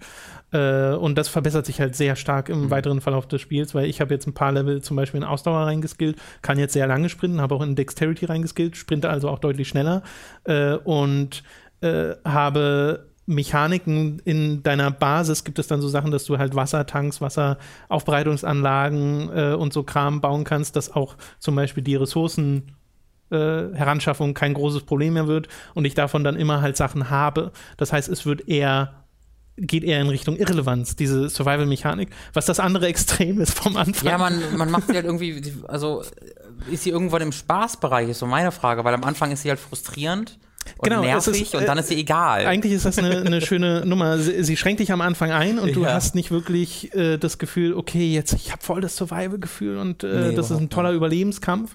Äh, äh, und da zieht sie dir quasi aktiv Spielspaß ab mhm. und dann wird sie, wie du schon sagst, egal und ist halt im Hintergrund und du trinkst und isst halt ab und zu mal was, aber es ist kein großes Thema mehr. Mhm. Ähm, weil, also der Spaß bei mir kommt äh, in dem Spiel zum einen durchaus auch von den Kämpfen, weil ich finde, Trefferfeedback haben die sehr gut hinbekommen äh, mit den Viechern, wenn du später mal einen Sledgehammer hast und halt volle Kanne äh, in so eine Zombie-Horde reinhaust, dann spratzen halt diese Kristalle alle weg. Äh, und das ist sehr, sehr befriedigend mit anzusehen, wenn du mal einen Walker findest äh, auf der Map und der noch so ein bisschen Sprit hat und du mit dem losgehen kannst und dann zum Beispiel so ein äh, Digger gibt es an manchen Stellen, die dann äh, diese Ressource äh, graben für dich, äh, die aber drei Minuten dafür brauchen und währenddessen Zombies anlocken. Äh, und wenn du einen Walker dabei hast, dann äh, wird das halt zu einer absoluten Metzelei und das macht dann auch Spaß. also da erbt es teilweise Mechaniken von Phantom Pain und bringt die in einen neuen Kontext, der mir durchaus Freude bereitet hat. Und es gibt halt die eine Stelle, die ich im Stream erwähnt habe, die wir im Stream leider nicht gesehen haben, die dann aber doch an der Story-Mission lag. Ja, ich, äh, die habe ich gestern nicht gesehen. Äh, es gibt nämlich auch Kreaturen in dem Spiel, die sind super cool. Also, wo das Design einfach äh, sehr einschüchternd ist, ja. wenn du dann teilweise wirklich große Viecher hast, die durch diesen Nebel stapfen äh, und ich zumindest noch nicht weiß, was mit denen äh, irgendwie mal passiert, was es mit denen auf sich hat. Äh, ich finde an und für sich die Gegnervielfalt ein bisschen schlecht, weil es sind sehr, du kämpfst mega lang einfach gegen die immer gleichen Zombies und dann gibt es mal eine Varianz davon, äh, so ein großer Zombie, der explodiert, aber ja. das habe ich halt auch schon 10.000 Mal gesehen. Äh, später gibt es mal so kleine Spinnchen und so, die sind ganz cool, weil sie schön creepy animiert sind, äh, die in Massen auf dich zukommen und so. Aber an und für sich äh, hätte ich mir da ehrlich gesagt ein bisschen mehr gewünscht. Äh, auch so in die Richtung von diesem großen Vieh, ja. äh, dem man da begegnet, weil das war so ein Moment, wo ich halt wirklich so mit offenem Mund davor stand. Da habe ich mich erschreckt gestern wirklich, äh, als ich und, gesehen habe. Ich damit gar nicht gerechnet. Genau, haben. und das finde ich ist, die, ist das, was dem Spiel in seiner Gesamtheit noch fehlt, nämlich Momente. Ja. Weil du sehr viel in einen Trott kommst aus, okay, ich gehe jetzt hier hin, aktiviere da das nächste Portal zum, äh, zu, zur Hauptbasis äh, hol mir da jetzt die Ressourcen äh, und dann wird das nächste Portal, äh, siehst du dann auf der Map, holst das und die Hauptmissionen sind dann äh, sehr ähnlich, dass du mal äh, so einen Digger anschmeißt und dann Sachen verteidigen musst, dass du mal eine Person irgendwo rausholst, die dann in deinem Camp eine Rolle übernehmen kann, weil dieses Camp-Management ja auch immer ausgeweitet wird, wo du dir richtig Sachen bauen kannst und so, das finde ich eigentlich wieder ganz nett. Ähm, aber es ist so, äh, in meiner Spielerfahrung ein Hin und Her gewesen aus, oh, ich habe gerade Spaß, oh, jetzt ist gerade nervig, oh, ich habe gerade Spaß, oh, jetzt wieder nervig und jetzt ist wieder nervig. Und es ist auch ein Spiel, das ich, glaube ich, nicht spielen könnte, wenn ich nicht im nebenher einen Podcast höre oder sowas. Ja, ja, das ist. Also das brauche ich Fall. in ist, dem Fall auch sehr stark. Also Nerv und Spaß, also den, den großen Spaßmoment hatte ich bisher tatsächlich selten. Ich hatte viel Langeweile dabei, viel Leerlauf, viel so, ja, ich laufe jetzt halt gerade von A nach B. Ähm, das hatte ich gerade am Anfang auch noch. Genau, ich, ich, bin ja noch, sehr, noch nicht so weit wie du, ja. muss man ja ganz klar sagen. Ich, also ich habe gerade dieses Viech, was, was, du meintest, ja, das ja, erste Mal gesehen. Ähm, was mich halt da in diesem Spiel wirklich stört, sehr, sehr stört und sehr enttäuscht. Und ich war ja tatsächlich ja nicht positiv gestimmt, aber ich habe mir so gedacht, ey, Metal Gear Solid 5 ist ein, meiner Meinung nach eines der äh, der besten, einer der besten Spielerfahrungen, die ich je hatte. Mhm. Ähm, da habe ich 150 Stunden gespielt und immer noch äh, neue Sachen entdeckt, die ich machen konnte. Und ähm, habe halt mir gedacht, okay, wenn ich halt diese diese Spielmechaniken in einem anderen Setting einfach bekomme, dann ja, dann, dann, dann, dann macht das zumindest spielerisch Laune. Aber sie haben sich ja dieses, diese, diese, dieses Asset, diese Assets genommen und diese Spielwelt genommen, aber all die Spielmechaniken rausgenommen die Metal Gear Solid 5 gut gemacht haben. Es ist kein Stealth-Spiel. Ähm, es ist kein Stealth-Spiel, aber es ist ja auch kein Action-Spiel mehr. Also dieses, äh, zumindest nicht so wie Aber noch eher als ein Stealth-Spiel. Auf jeden Fall. Aber es ist ja nicht mehr das Action-Spiel, was Metal Gear Solid äh, Phantom Pain nee, war. Nee, nee, genau. ähm, von diesem unglaublich schnellen, ich springe durch die Gegend, ich verwirre Leute, ich habe eine unglaubliche Anzahl an Tools, mhm. ähm, die ich ab der ersten Sekunde und bis zur hundertsten Stunde äh, weiter freischalte und kann konstant und, und frei wechseln zwischen diesen unterschiedlichen Spielweisen. Und dann hast du natürlich noch diese Walkers gehabt und hast du nicht gesehen. Genau. Also ähm, das war so das Starke hier. Und hier hast du halt Ah, also du kannst halt Gegner von hinten killen und dann kannst du mit dem Speer auf ihn draufschlagen. Und wenn ich mir auf dem Speer draufschlage, ist da auch kein Kampfsystem hinter, sondern ich ich schlage, oder also am besten setze ich einen Zaun zwischen mir und den Gegner und drücke dann fünf genau. Minuten auf den ja, rechten ja, ja, Trigger oder ich kletter nach oben und drücke dann da fünf Minuten auf den rechten Trigger. Aber das ist halt in keiner Form, habe ich dann einen spannenden Kampf oder so, sondern es ist immer eine, ein Management von Ressourcen. Es ist immer ein Zeitmanagement. Okay, wie viel Zeit habe ich jetzt, um die Gegner äh, zu erledigen äh, und habe ich noch genug Ressourcen, um währenddessen zu, zu, zu, zu äh, überleben. Aber mir ist halt so aufgefallen, dass ich im Moment selbst, im Spielmoment selbst, keine wirklichen Spielmechaniken habe, auf die ich mich jetzt freue, die zu erleben, sondern es ist immer, dass ich auf irgendwas hinspiele, was dann hoffentlich noch kommt. Das, weiß, das weißt du mehr als ich. Äh, aber bisher ach ja, drücke ich dann halt den rechten Trigger, um mit dem Speer zu slashen, aber das, ist, diese Kämpfe machen mir jetzt keinen Spaß. das, das ist es auch sehr viel. Ich habe da so eine ganz komische Freude dran, weil ich halt, bei mir ist es wirklich fast nur das Trefferfeedback, mhm. was ich halt, äh, da, was dem so einen Umf gibt. Ähm, es wird noch ein bisschen spannender, zumindest in meiner Erfahrung, dass ich auch äh, dann die Tools genutzt habe, die sich nach und nach freischalten und dann Minen lege und da die Zombies reinlocke. Oder was ich sehr gerne mache, ist versuchen, alle Zombies zu mir zu holen. Die, die Standard-Zombies sind einfach so langsam, dass du um sie herumgehen kannst. Ja, ja. Also wenn du dich nicht gerade wirklich blöd in sie reinstellst, dann ist es auch leicht, sich nicht überwältigen zu lassen. Ich bin auch noch nie einmal gestorben in dem Spiel. Äh, und äh, sie dann alle auf einem Haufen zu haben und dann Molotow-Cocktails ja, genau, und dann verbrennen sie alle. Äh, und das finde ich dann auch sehr lustig. Aber ähm, ein Großteil des Spiels ist halt einfach sehr gleichförmig, das ist ein bisschen das Problem. Und du hast ja ein Fähigkeitensystem, du hast ja Level-Ups und Skills, die du freischalten kannst. Und die Fähigkeiten sind leider alle sehr langweilig. Ja. Also, dass du für jede einzelne Waffenart die gleichen drei Skills freischalten musst, erinnert mich irgendwie an Diablo 2, wo ich äh, beim Barbar für Schwerter, für Äxte, für Hämmer alles einzeln hochskillen musste, wo ich mir halt frage, warum konsolidiert ihr das nicht alles in eine Nahkampfkategorie? Hast du denn schon eine andere Klasse freigeschaltet? Die nee, nee, nee, ich bin immer noch Wissen so, wir jetzt nicht, was da dann kommt. Genau, also da kann sein, dass da noch mehr kommt, aber die, zumindest das, was am Anfang dir zur Verfügung steht, finde ich einfach nicht so spannend. Also ich finde immer noch, dass, dass das funktionieren könnte, indem ich halt in dem halt gesagt wird, okay, was haben wir hier mit Metal Gear Solid 5? Wir haben all diese Tools, all diese Spielmechaniken, wir belassen es dabei und hauen dich dann in ein Zombie-Setting. Ich finde, das kann immer noch funktionieren. Was mich halt wirklich verwirrt an diesem Spiel, ist, dass alles rausgenommen wurde, was mir Spaß gemacht hat an 5. Ähm, und ja. übrig geblieben ist dieses Skelett, was halt so aussieht wie 5, sich aber in keiner Form mehr spielt wie 5. Ähm, und deswegen verstehe ich halt nicht so ganz, warum es überhaupt auf 5 aufbaut. Natürlich, okay, ich verstehe schon, aus Budgetgründen. Äh, ja, ja, Animationen, Assets. Assets genau. So, ja. ähm, aber äh, nichts davon, was mir jetzt an fünf, was das so einzigartig gemacht hat, ist halt übrig geblieben. Und das finde ich halt schade. Und vielleicht kommt das dann noch nach der 20. Stunde. Aber äh, so oder so, also dieser Anfang ist echt scheiße. Der Anfang ist richtig scheiße. Ja. Also der Anfang ist wirklich schlecht. Und ich war jetzt halt wieder, also diese Mission, die ich gestern hatte, ähm, da musste ich eine Überlebende retten. Ja. Ähm, und äh, meine Spielerfahrung war folgende: Ich habe halt zuerst bin halt aus der Basis rausgerannt und dann hatte ich da zwei Nebenquests auf der Map, wo einmal so eine Ansammlung von Kristallen war, was halt die Währung ist, mit der du alles machst, genau. und dann noch ein paar kleine Tiere erledigen für halt Nahrung. Und von da aus bin ich dann zur Hauptquest gelaufen. Und dort lag dann diese, das war eine Krankenschwester, die man, die man retten musste. Und vor den, vor dem, vor dieser Frau standen, so weiß ich nicht, zwei Dutzend, drei Dutzend Zombies rum. Und was ich halt gemacht habe, ist einfach, du hast so Kristalle, die du werfen kannst, und dann rennen die straight up dahin. Und dann habe ich genau das gemacht gemacht, nämlich Molotov-Cocktails mhm. in die Gruppe geworfen. Dann waren die halt tot. Dann lagen halt 36 Zombies darum, was halt dann 10 Minuten dauert, die zu farmen. Das ja, habe ich halt gemacht. Und da dachte ich mir, okay, dann rette ich jetzt mal die Frau, dann gucke ich die Frau und hat die noch ein bisschen Leben. Denke mir so, hm, komisch. Äh, nehme mir die Frau, rennt zum äh, Teleporter und der braucht dann eine Minute. Und während der die Minute dann runterzählt, sehe ich, wie dieses Leben immer weiter zurückgeht.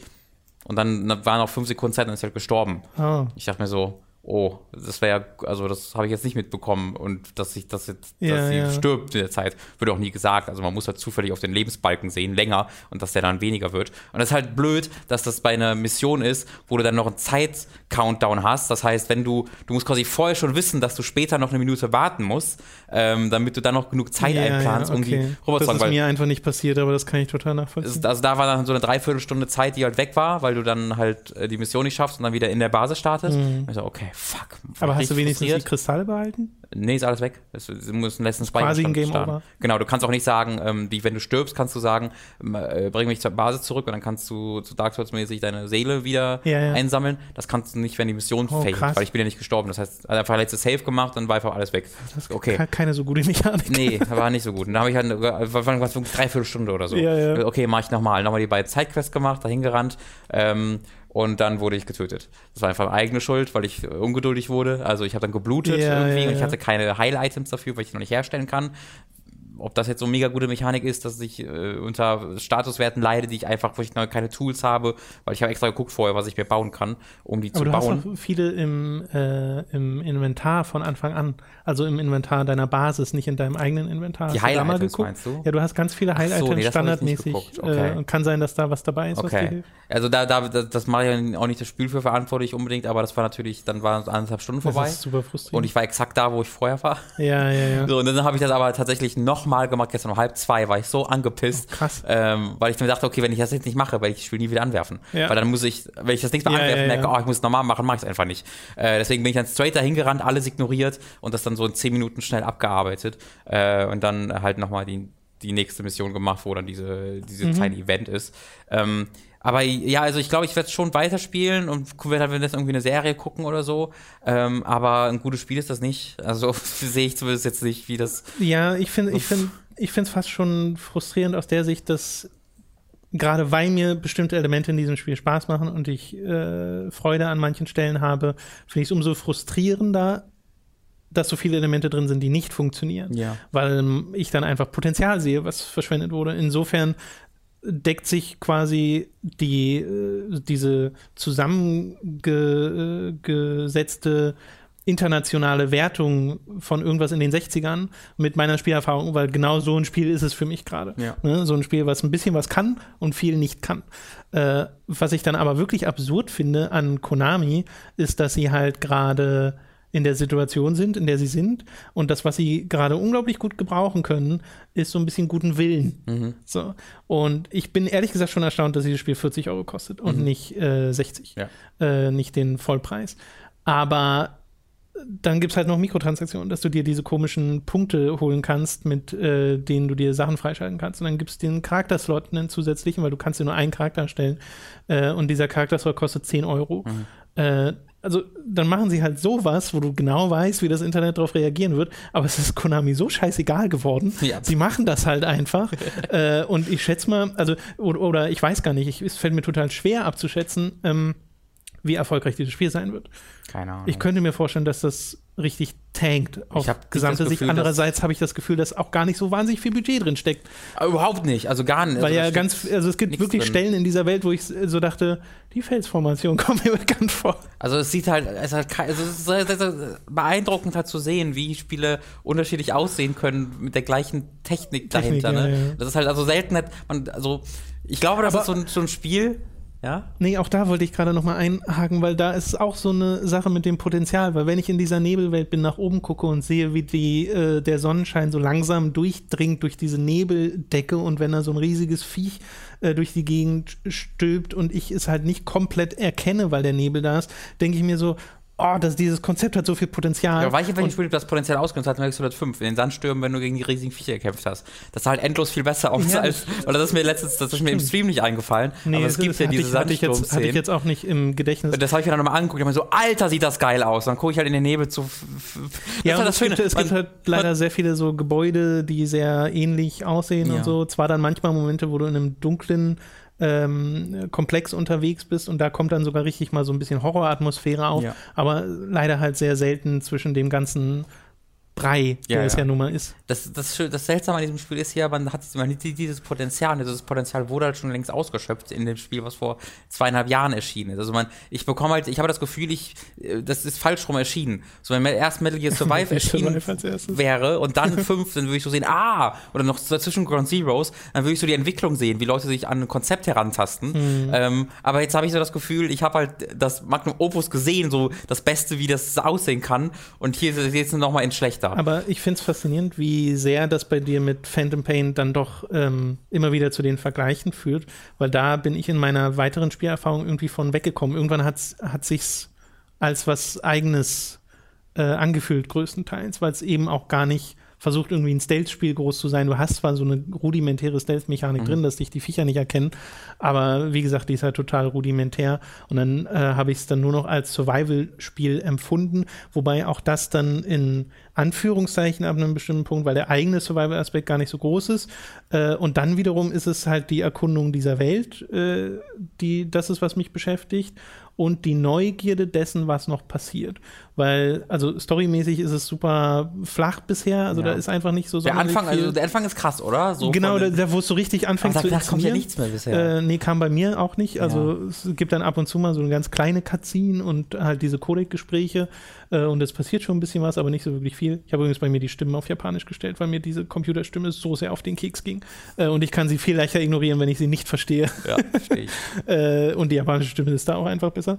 Ähm, ja, was für ein merkwürdiges Spiel das ist. Ich glaube ehrlich gesagt, dass wenn äh, da Metal Gear nicht draufkleben würde und ich finde Metal Gear, also es profitiert gar nicht von der Metal Gear Franchise. Nee. Es hat überhaupt keine große Verbindung, zumindest bisher, wo ich sagen würde, oh ja, wäre das kein Metal Gear Spiel, wäre das was ganz anderes, mhm. äh, sondern es wäre genau das gleiche, wenn es kein Metal Gear Spiel wäre und würde davon wahrscheinlich auch profitieren, weil man diese Assoziation nicht mehr hat.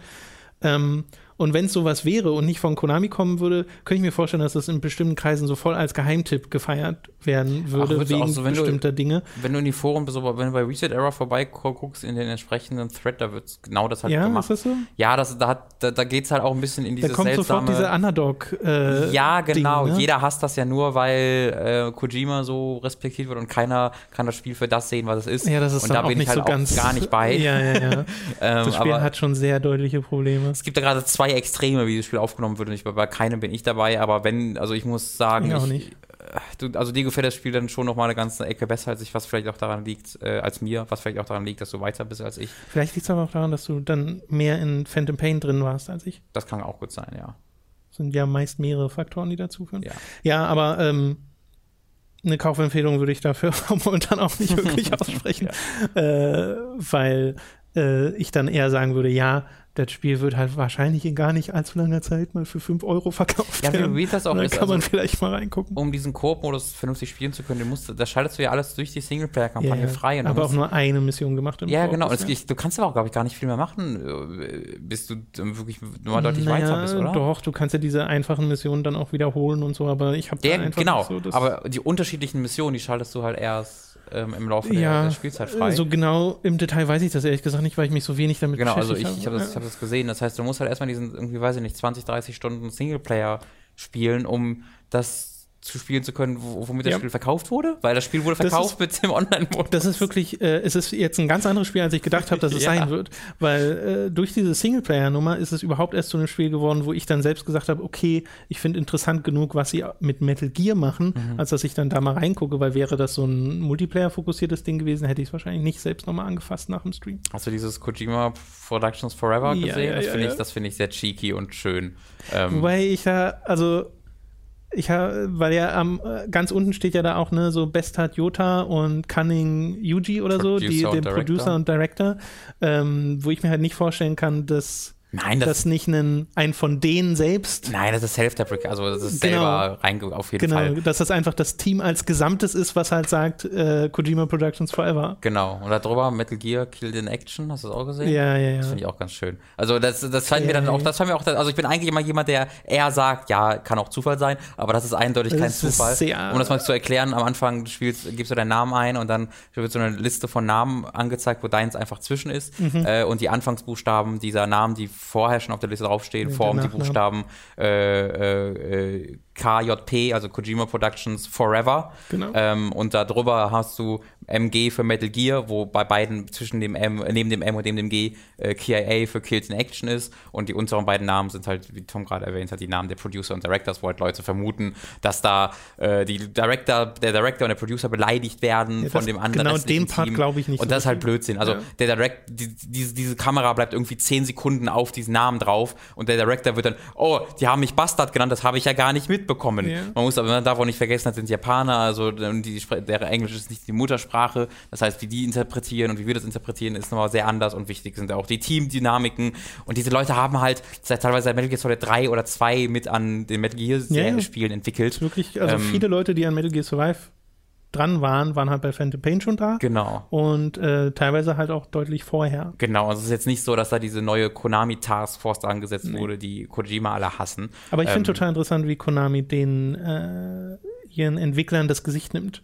Weil es ja. gibt ja kaum, also mir sind zumindest keine Interviews bewusst, die es gibt zu Metal Gear Survive mit irgendwie einer Persönlichkeit. also wenn mal, machen, hat sie Producer. Die also. sich mal äh, davor stellt und so. Und ich kann mir vorstellen, dass das halt so ein Ding ist, dass sie das nicht mehr wollen. Äh, nicht mehr so ein Kojima haben wollen, der irgendwie dann irgendwann sagen kann, ja, das ist meine Reihe, weil ist es ja irgendwann gewesen, ne? ja. Ne? ist ja total sein, sein Baby äh, und ich will beim nächsten Mal jetzt das machen und brauche dafür dieses Budget. Und dann guckt da Konami drauf und denkt sich. Wobei ich immer noch, immer, da immer noch einhaken will und sage, das Budget von 5 war nicht so mega hoch. Nee, es ist ja auch ein mega Erfolg gewesen. Das ja, ja. ist ja total, also auch das war jetzt nicht gemeint, um äh, Nee, ich sag's doch gar nicht, um dich zu berichtigen, aber ich weiß halt, dass im Internet sich dieses, die, dieses, dieses Narrative äh, ähm, irgendwie etabliert hat, wonach Metal Gear Solid 5 700 Millionen Dollar gekostet hat und völlig eskaliert ist. ja. Ich glaube, das Budget war 85 Millionen Dollar. Es ist immer noch weniger als viele, viele andere AAA-Games. Ja, und in diesem Budget enthalten ist die Entwicklung von einer Engine, von einem zweiten Spiel von namens Ground Zeroes. Ähm, also äh, das Budget war, war zwar hoch, ja, aber für AAA-Bereiche war das niedrig. Oder zumindest normal und nicht übermäßig viel. Ähm, das finde ich nur wichtig, das nochmal einzuordnen, weil halt viele Leute das anders in Erinnerung bekommen ja, haben. Und es war halt ein Erfolg. Ein Verkaufserfolg. Ja. Wahrscheinlich auch weil ja Konami das währenddessen gesagt hat, wir machen jetzt keine Videospiele mehr und wir mhm. ziehen uns jetzt zurück und machen alles anders. Mhm. Und dann hat sich das Ding halt verkauft wie geschnitten Brot und dann, mhm. äh, doch nicht. das ist so blöd. Das ist, das wirklich so mega blöd. Meinst also, du? was ich halt am schlimmsten eigentlich an dieser ganzen Sache damals finde, ist einfach diese Unprofessionalität und wie kindisch dieser Umgang ja. mit äh, Kojima, der die Firma verlassen hat, abging, während Kojima ja fast gar nichts gesagt hat und immer nur irgendwie mal für ihn gesprochen würde ja. von irgendwelchen seiner Freunde oder so. Und ja, das. Meinst du in, also mittlerweile bin ich mir nicht mehr so sicher, ob wir nicht mal irgendwann nochmal Metal Gear von Kojima sehen. Ich kann mir das irgendwie, jetzt wo, also weil Konami halt offensichtlich Spiele weiterentwickelt. Also dieser Part ist schon mal raus, dass Konami keine Spiele mehr entwickeln will. Die haben die Rechte und die wollen Spiele entwickeln. Wenn jetzt in fünf oh, Jahren der, der oh, Konami, der Konami-Chef raus ist, das genau, stimmt. Und dann ist irgendwie der, der junge Wilde da als äh, irgendwie dabei und sagt dann, ey, Kojima, wir entschuldigen uns dafür, das war auch ein bisschen unsere. Und dann sagt Kojima auch, ja, ich habe ja auch ein bisschen blöd gehandelt. Und dann macht er plötzlich sechs, wo dann, wo dann wirklich der, also da sieht man jetzt wirklich, wie Big Boss böse wurde. Dieses, also da sieht man das jetzt so richtig, dieses Mal wirklich, wie Big Boss böse wurde. Ähm, in, in 10 bis 15 Jahren, wer weiß. Aber vermutlich muss äh, er jetzt erstmal sieben Death Stranding-Spiele machen. Dafür bleibt keine Zeit. Äh, ja, ich halte es ja für eigentlich was Gutes, dass ja, er jetzt Fall. was anderes macht. Oh, ich, ich, auch, ich auch. Ja. Aber ich könnte mir auch vorstellen, dass diese Animosität sehr an den Führungspersönlichkeiten gerade bei Konami liegt, Natürlich. nicht als Konami, als Gesamtentität. Nee, äh, weil das sind ja ein paar Entscheidungs- ja, oder vielleicht Treffer.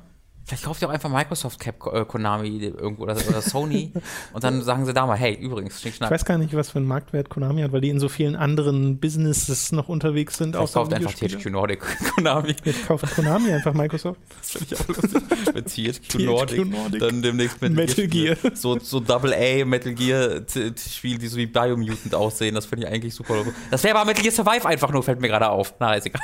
Äh, ja. Nun gut, das soll es äh, gewesen sein zu den Spielen Spielen diese Woche? Weil du hast, glaube ich, auch keins mehr. Nee, ich war halt am Wochenende unterwegs, deswegen habe ich seit dem Livestream gar nichts mehr gezockt. Außer okay. Bayonetta. Genau, okay, alles klar. Aber du hast noch zwei Filme gesehen und eine Serie mhm. geschaut. Fangen wir doch mal mit der Serie an, weil wir sie ja schon ein paar Mal thematisiert hatten, nämlich Dragon Ball Super. Und bist da jetzt auf dem aktuellsten Stand, äh, Eine Folge fehlt mir noch, die so. alleraktuellste fehlt mir noch. Ähm, aber ist ja das Ende demnächst. Also es kommen noch vier Folgen, glaube ich, äh, Mitte März oder drei oder vier Folgen sind es noch. Äh, und dann ist Dragon Ball Super vorbei, was ja relativ kurzfristig angekündigt wurde vor mhm. ein, zwei Monaten. Äh, dass es dann tatsächlich zu Ende ist. Also der aktuelle Arc, der World Tournament Arc oder der Universe Tournament Arc ist tatsächlich der letzte. Ähm, und äh, ich muss sagen, ich bin traurig drüber. Ich bin sehr traurig drüber. Wobei das natürlich auch gerade noch, also es ist relativ sicher, dass es nicht beim letzten bleibt, weil es kommt im Dezember der nächste Film, der wahrscheinlich so ein Prequel wird. Äh, Dragon Ball Ultra kommt dann halt einfach. Jetzt beweist, ja, genau. Und äh, es, also es wurde jetzt nicht gesagt, Dragon Ball ist vorbei, sondern ich glaube, es wurde sogar das Wort Hiatus benutzt äh, von, okay. von, von Toei. Da bin ich mir jetzt nicht ganz sicher. Aber es ist so, wenn man, wenn man sich mal umhört, dann wird vermutet gerade niemand, dass das vorbei ist, sondern dass es dann spielt wahrscheinlich nächstes, nächstes nächstes, äh, spätestens nächstes Jahr mit einer neuen Serie weitergeht oder mit Dragon Ball Super 2, wer weiß. Ähm, aber ich bin total, total angetan. Also das macht wahnsinnig viel Freude. Dieser Universe Tournament Arc ist halt einfach, so jetzt haben wir mal 40 äh, Folgen Kämpfe und kein Storytelling dazwischen, weil es einfach ein Tournament und einfach mit 500 Kämpfern und es geht einfach 40 Folgen Kampf, Kampf, Kampf, Kampf, Kampf, Kampf, Kampf. Und ja, das ist dann auch gerade am Anfang teilweise so ein bisschen, ah, hier haben wir jetzt den Jobber of the Week, der so ein bisschen kurz sterben muss und dann ist gut. ja, ja. Ähm, aber wie das also, boah, wie es zum Ende halt da reinhaut und mir halt Gefühle gegeben hat, die ich bisher noch nicht bei Super hatte, weil ich das eher aus so einer ja, das ist lustig, haha, ja. super, wie absurd das ist. Aber es gab so zwei, drei Folgen äh, jetzt zum Ende hin, wo ich halt wirklich das zwölfjährige Robin sie das erste Mal Super Saiyajin-Gefühl hatte. Oh, cool. Wo ich halt wirklich so, oh, cool! wo ich so richtig laut, was so, oh mein Gott, wie, wo ich so richtig Gänsehaut bekommen habe und begeistert war und wir dachten, oh, wie cool das aussieht. Und dann war es auch teilweise richtig gut animiert. Und das ist ja etwas, was bei, gerade beim Anfang von Dragon Ball Super ein Problem war. Ähm, das wurde immer weniger zum Problem. Also mhm. es gibt mhm. natürlich immer noch viele Folgen, die einfach gut aussehen, ne, so okay aussehen, aber dann gab es halt so wirklich auch ein paar Folgen, wo ich so dachte, Alter, wie ist das gerade ein geiler Kampf. Mit geilen Kameraeinstellungen, coolen Ideen für die Inszenierung, ja, ja, ja. neuen Soundtracks, die dann dabei, dabei reinkommen. Ähm, und wirklich, also ich hatte teilweise wirklich so Super Saiyan-Momente, wo ich so richtig hyped war. Ähm, und das hatte ich bis dahin noch nicht wieder bei Dragon yeah, Ball, yeah. Dragon Ball Z. Das hat sich richtig toll angefühlt. Also, also auch mal auf dramatischer Ebene? Wirklich, wo es auf einer Ebene? dramatischen Ebene funktioniert hat, wo du so, okay, jetzt ist er pisst und jetzt guckt er auch pisst und es ist nicht immer nur, haha, lololol, ich kämpfe ein bisschen, weil es Spaß macht. Ähm, das war, fand ich richtig toll. Und es hat dann auch nicht aufgehört, sondern es ging dann immer weiter und dann kam noch was dazu und noch was dazu. Es hat halt geschafft, dass diese lächerliche Transformationsidee, wo dann einfach jede Woche was Neues dazu kam, ja, mich dann irgendwie wieder gepackt hat, weil es irgendwie geiler inszeniert wurde ähm, und halt ein bisschen mehr optisch noch dahinter steckte. Also fand ich super, hat mir richtig viel Spaß gemacht tatsächlich. Äh, ich bin richtig heiß darauf zu sehen, wie das zu Ende geht äh, in den nächsten Wochen und freue mich mega darauf, hoffentlich dann bei einem Dragon Ball Fighters 2 oder so äh, diese neuen, also es gibt, es gibt ja, richtig ja. coole neue Figuren auch, nicht nur Transformationen, sondern auch richtig coole Figuren, die man in äh, Fighters noch da, nicht sieht. Da bin ich ja dann mal gespannt, ja. äh, weil ich lese ja den Manga, wie schnell das da im Vergleich dann zu so einem Spiel-Update äh, passiert. So. ob ich den Charakter erst im Spiel sehen werde oder erst äh, im, im, in der eigentlichen Geschichte. Ja. Weil diesen Monat kommt noch der dritte Band von mhm. Dragon Ball Super weißt raus. Weißt du, bis wann der geht? Also haben, gibt's nee, keine Ahnung. Also okay. Gucke ich mir auch vorher nicht an. Okay. Äh, und auch mal der Hinweis an euch, wenn ihr über Dragon Ball Super quatschen wollt, über die Story und mhm. so, alles gut, nur Spoilerwarnungen davor packen. Genau. Weil ich bin halt noch nicht so weit. Ich bin quasi am Ende, hab den Universe 6 Arc hinter mir und bin jetzt gerade in dem mit Goku Black. Mhm. Äh, und der dritte Band, der jetzt kommt, müsste mir dann mal Kontext zu diesem Charakter geben. Genau. Weil also ich, äh, alles, was ich halt, also was man in dem vorherigen Band erfahren hat, war nur so ein angeschnitten, die Geschichte um ihn herum. Und ich habe schon tausendmal gegen ihn gekämpft jetzt in Dragon Ball ja. Fighters und kann mir irgendwie aus den Animationen so ein paar Sachen äh, rauslesen. Aber äh, da kriege ich dann wirklich mal die Geschichte. Ich muss sagen, der Manga scheint ja relativ fix auch durchzukommen. Also das ist ja der vorletzte Arc, in dem du gerade bist. Danach kommt ja noch der ja, ja. Arc und es, dann es scheint relativ, also haben auch schon Leute kommentiert unter dem Manga aus, was ja. ich dazu gemacht habe, wo sie so sagten, oh, das geht aber schnell voran. Und, und du, bist ja bei, ich glaube, du bist bei Folge irgendwie 70 von und ich bin, es gibt ja insgesamt dann 130. Ja. Ähm, deswegen, das, das geht schon wirklich, wirklich schnell. Also ich glaube auch, dass wenn dann irgendwie der vierte Band kommt oder spätestens der fünfte, dann ist wahrscheinlich das auch ja, denke ich, denk ich auch. Ähm, aber möcht, also da habe ich so viel Freude dran gerade gehabt. Ich habe gestern wirklich im Zug vier Stunden Dragon Ball geguckt. wirklich komplett einmal äh, alles Dragon Ball und hatte damit echt viel Spaß. das dann so rumgeschrien und die Leute um dich herum so, was macht der da? Ja, ja. Los, Son Goku, du schaffst das. Leb deinen Traum. Ach nee, halt. Nein, falsch. Ähm, hey, du hast D Disaster Artist endlich gesehen. Ja. Wolltest du ja schon sehr lange gucken. Ich hatte ein Movie-Date mit Tobi Heidemann. Also deswegen habe ich auch nichts vom Film gesehen. Wir haben uns ganz Zeit einfach in die Augen geguckt und äh, gestreichelt. aber auch schön, red doch darüber. Äh, Mache ich gerne. Also Tobias, Tobias Haut ist so sanft, wie ich mir immer erträumt habe.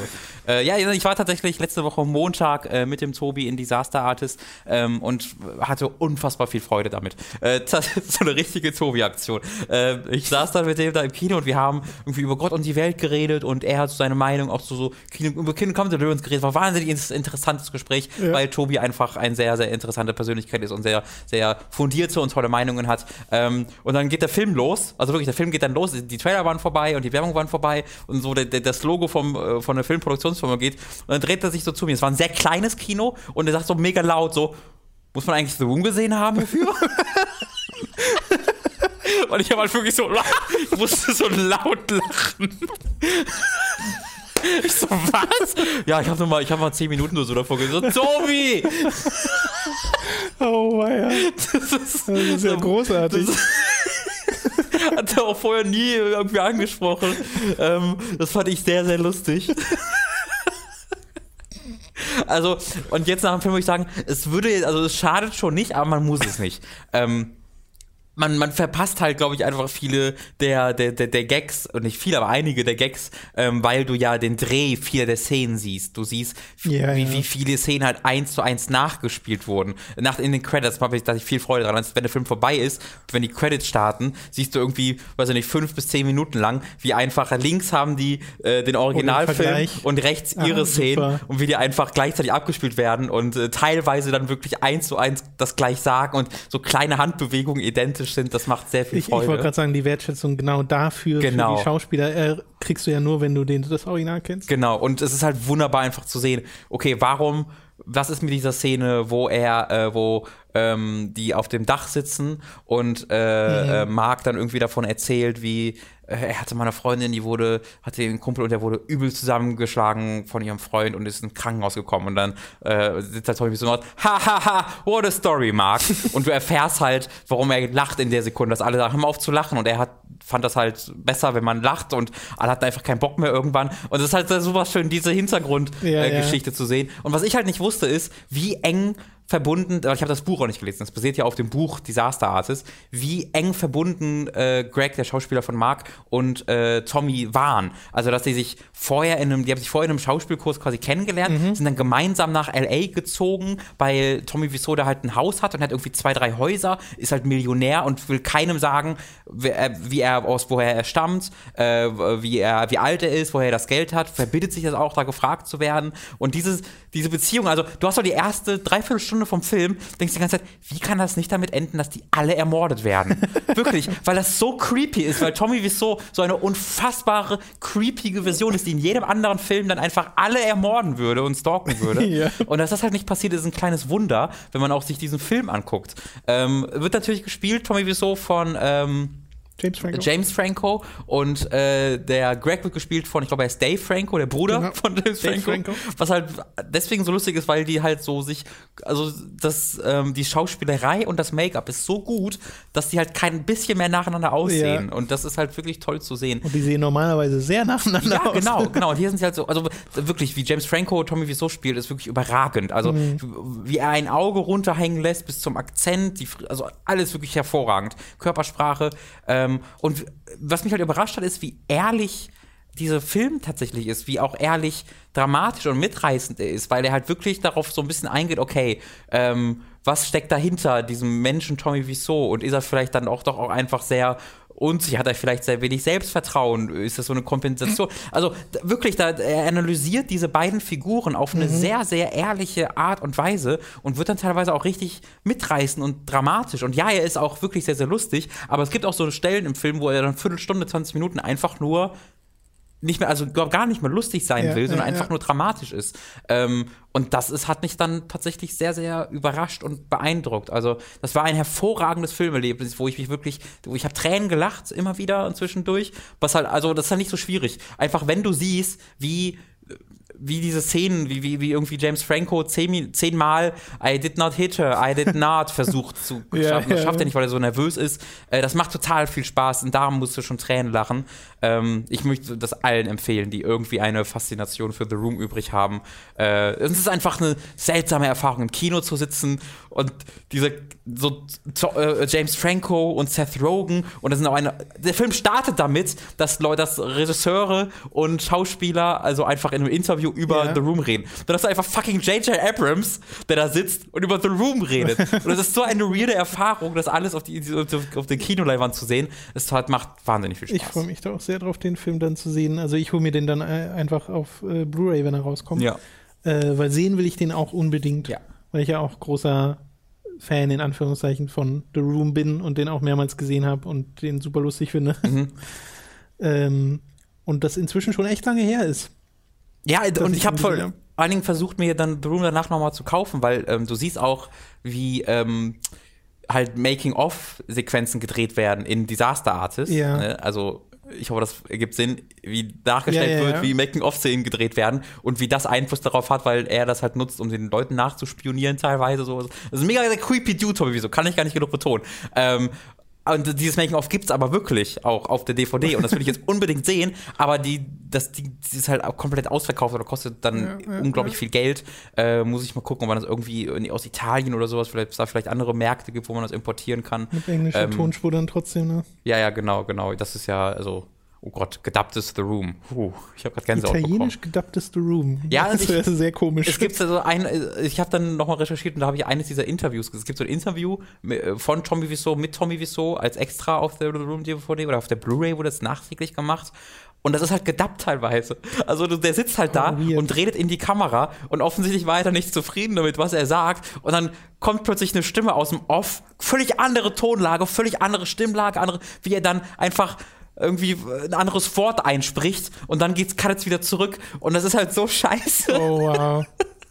Das will ich jetzt unbedingt mal sehen. Wirklich so, die Synchronisierungsidee ist so absurd bei diesem Film. Ja, wenn ja, das so im Deutsch wäre. Ja, oh er Gott. Hat sie nicht geschlagen. hat er nicht. Das müssen dann aber auch so Anfänger sein, die es noch nie gemacht haben. ja. ja. Ich hoffe doch so die Bruce Willis-Stimme, die dann so. ja, genau. So Nicolas Cage und sowas. Da hast du dann voll die falsche Assoziation ja. dazu. Also, also uneingeschränkte Empfehlung, okay. auch wenn ihr den, den, Film jetzt. Der, der, der Tobi hatte auch sehr viel Freude, fand auch super, ohne jetzt den Film wirklich genau zu erkennen. Aber muss man eigentlich tun, das ist so lustig. Das ist eigentlich das Beste hier dran.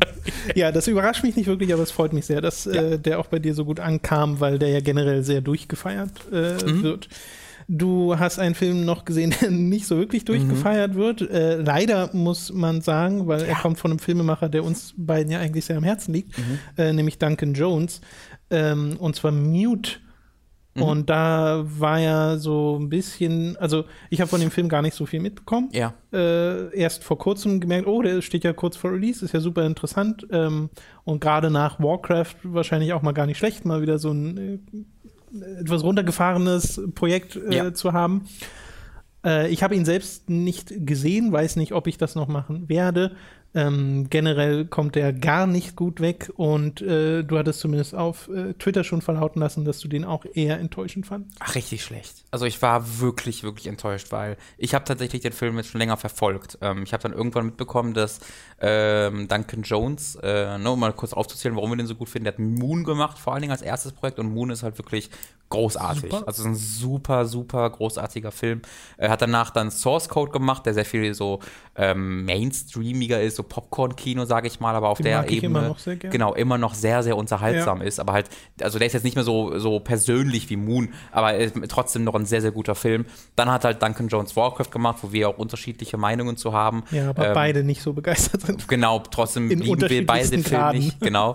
ja. äh, und dann hat er jetzt halt Mute gemacht. Und Mute ist dieser Film, den er seit 16 Jahren machen wollte. Das ist sein Projekt. Ähm, das, er wollte ursprünglich mit Mute auch starten. Äh, also Moon sollte eigentlich Mute sein ähm, mit Sam Rockwell, wo dann aber sie beide so für sich gesehen haben, okay, das kostet zu viel, das ist zu groß. Ähm, als erstes Projekt machen wir was Kleineres und haben dann äh, Moon entwickelt äh, und hat dann die folgenden Jahre nie äh, Geldgeber gefunden für Mute, äh, für die Realisierung seiner ganz persönlichen Vision. Äh, und da, wo da ist dann halt Netflix ähm, in, zutage ins Licht getreten und gesagt, hey, wir suchen gerade äh, Filme, die dann irgendwie im Mainstream, in dem Kino oder von großen Produktionsstudios irgendwie hinten fallen gelassen gelassen wurden und wir würden dir das finanzieren und ähm, dir auch nicht reinreden, mach das doch mal. Äh, und dann hab, da, da dachte ich mir so, okay, super geil, super, super cool. Vor allen Dingen dann auch nach Warcraft äh, wieder was richtig Persönliches, was nur von ihm kommt. Un unabhängig von einem großen Studio. Dann habe ich mehr über das Szenario erfahren. Es spielt im äh, Sci-Fi Berlin. Äh, äh, spielt komplett in Berlin, was ich halt super interessant finde. Äh, also da gibt es auch gerade das Spiel All Walls Must Fall, was jetzt gerade auch erschienen ist, habe ich selbst noch nicht gespielt. Ich habe das ja, als es im ja, August Alpha, oder ne? so mal in der Early Access ähm, Nee, obwohl, war es Early Access? War auf jeden Fall Alpha. so eine Alpha-Version, ja. die ich gespielt habe. Äh, und ich habe jetzt auch schon die Release-Version angespielt, aber noch nicht Ach, cool. genug, als dass ich jetzt diese Woche schon drüber reden wollte. Dann können wir das werden wir wahrscheinlich Woche. nächste Woche. Wollte ich zumindest mal erwähnt haben, weil das diese ähnlichen Settings hat. Nee, genau. Also ähm, also das ist für mich dann aber eher was für einen der nächsten ja, genau, Podcasts. Okay. Und da, also dieses Setting fand ich halt super interessant und dazu dann halt noch Duncan Jones. Ähm, und ich habe dann noch keinen Trailer mehr danach geguckt. Es gibt einen Trailer, weil ich mir dachte, okay, das ist genau mein Ding, ähm, den will ich einfach gucken. Ähm, und hab den halt geguckt und der ist wirklich, also es ist ein Desaster. ähm, aber halt nicht auf eine unterhaltsame Art und Weise, lustig, schlecht, übertrieben, sondern er ist also er erinnerte mich halt mehr an sowas wie Suicide Squad oder so, wo ich nicht verstehen kann, ähm, wie das passieren kann bei einem Entwick äh, bei einem Entwickler, bei einem Regisseur, der schon bewiesen hat, was er alles kann und dass er wirkt halt wirklich amateurhaft. Ähm, du, äh, das erzählt die Geschichte von einem äh, stummen Hauptcharakter, äh, Leo, der äh, eine Freundin hat und die Freundin wird entführt oder äh, verschwindet ähm, und er muss sie wiederfinden. So, also ganz, ganz simple Prämisse, so ein bisschen Taken-mäßig. Ähm, und der Hauptcharakter Leo ist halt, ne, wie gesagt, stumm.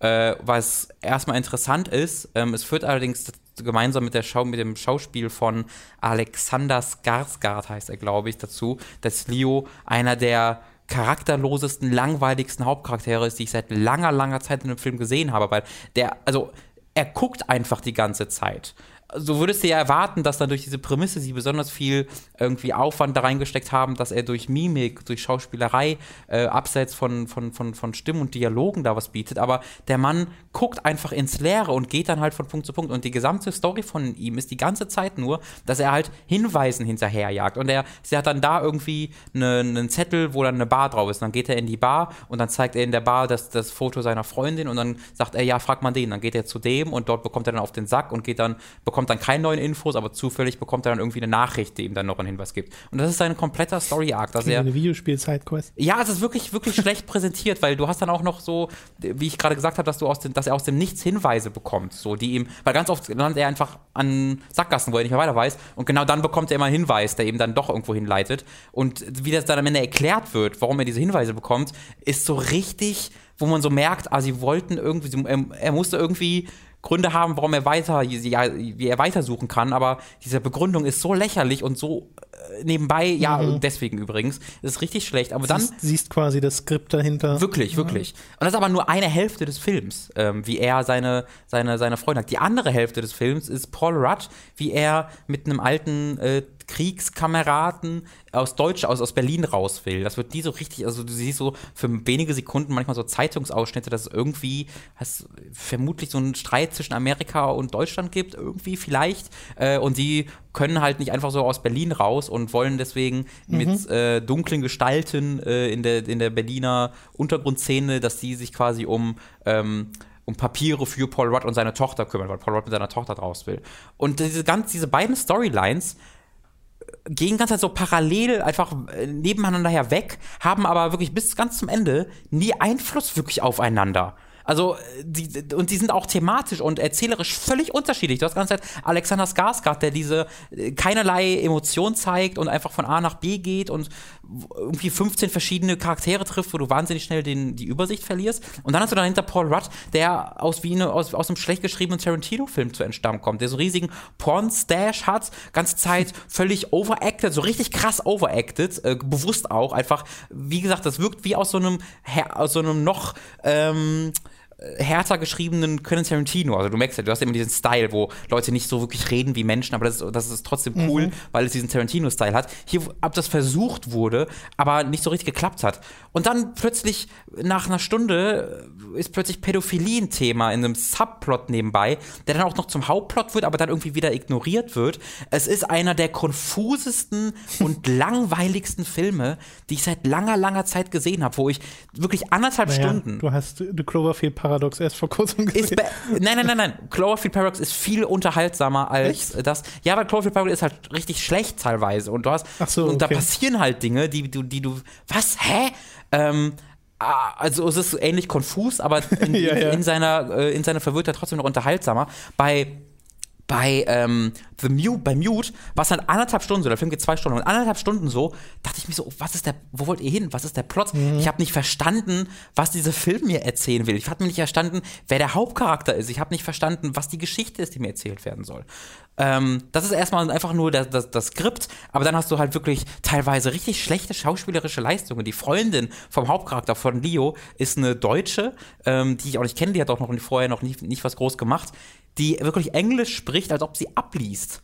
Also das ist, das ist ja auch ein bisschen okay und Sinn der Sache, dass das Englisch sich äh, nicht wie von einem mhm. äh, natürlichen englischen Muttersprachler anhört. Aber es hört sich halt einfach an, als ob sie keine Art, als ob sie einfach abliest, wie so ein Roboter. Und es ist richtig schlecht. So wirklich, als ob du gerade gute Zeiten, schlechte Zeiten zuguckst. Ähm, du hast andere Charaktere, die äh, mit einer Mischung aus Skript und äh, mit einer Mischung aus Dialogen, die komisch sind und schauspielerischer Leistung, wo du nicht weißt, warte mal, soll ich den jetzt mögen oder nicht? Und es ist nicht diese bewusste Ambivalenz, wo du Charaktere hast, die beide beides sind, mhm. sondern wo du einfach sagst, warte mal, ich glaube, ich soll den gerade nicht mögen, aber ich verstehe seine Motivation gerade einfach nicht. Also du hast schauspielerische Leistung, die so gar nicht hinkommt und der Film sieht teilweise richtig billig aus. Also wirklich dieses, diese Vision des Zukunftsberlins ist wahnsinnig enttäuschend, weil es, also Berlin ist in, in 90% der Szenen nicht wiederzuerkennen, weil es einfach aussieht mhm. wie random, lass mal was mit Blade Runner machen. Und dann gab es halt ein, zwei Szenen, wo sie dann wirklich durch Berlin gefahren sind, wo es dann wie ein völlig anderer Film aussieht. Also du hast auch da den, den, den, den das Gefühl, du hast einmal die,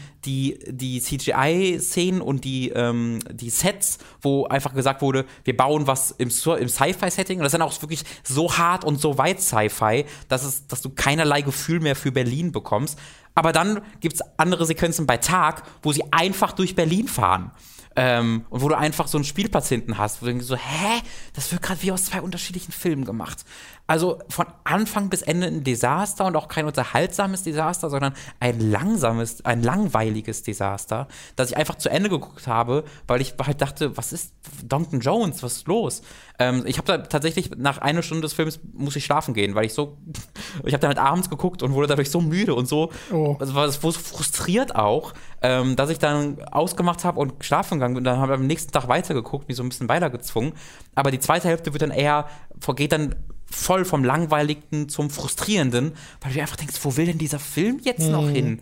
Äh, also ich weiß nicht, was da passiert ist. Ähm, ich weiß, also ich weiß nicht, ob Moon tatsächlich ein Glücksgriff war, aber dann hat er ja auch Source Code gemacht. Ich weiß nicht, weil das ist ja wirklich sein Ding. Das ist sein Traumprojekt, das ist genauso, wie er das wollte. Ähm, ist ein Desaster.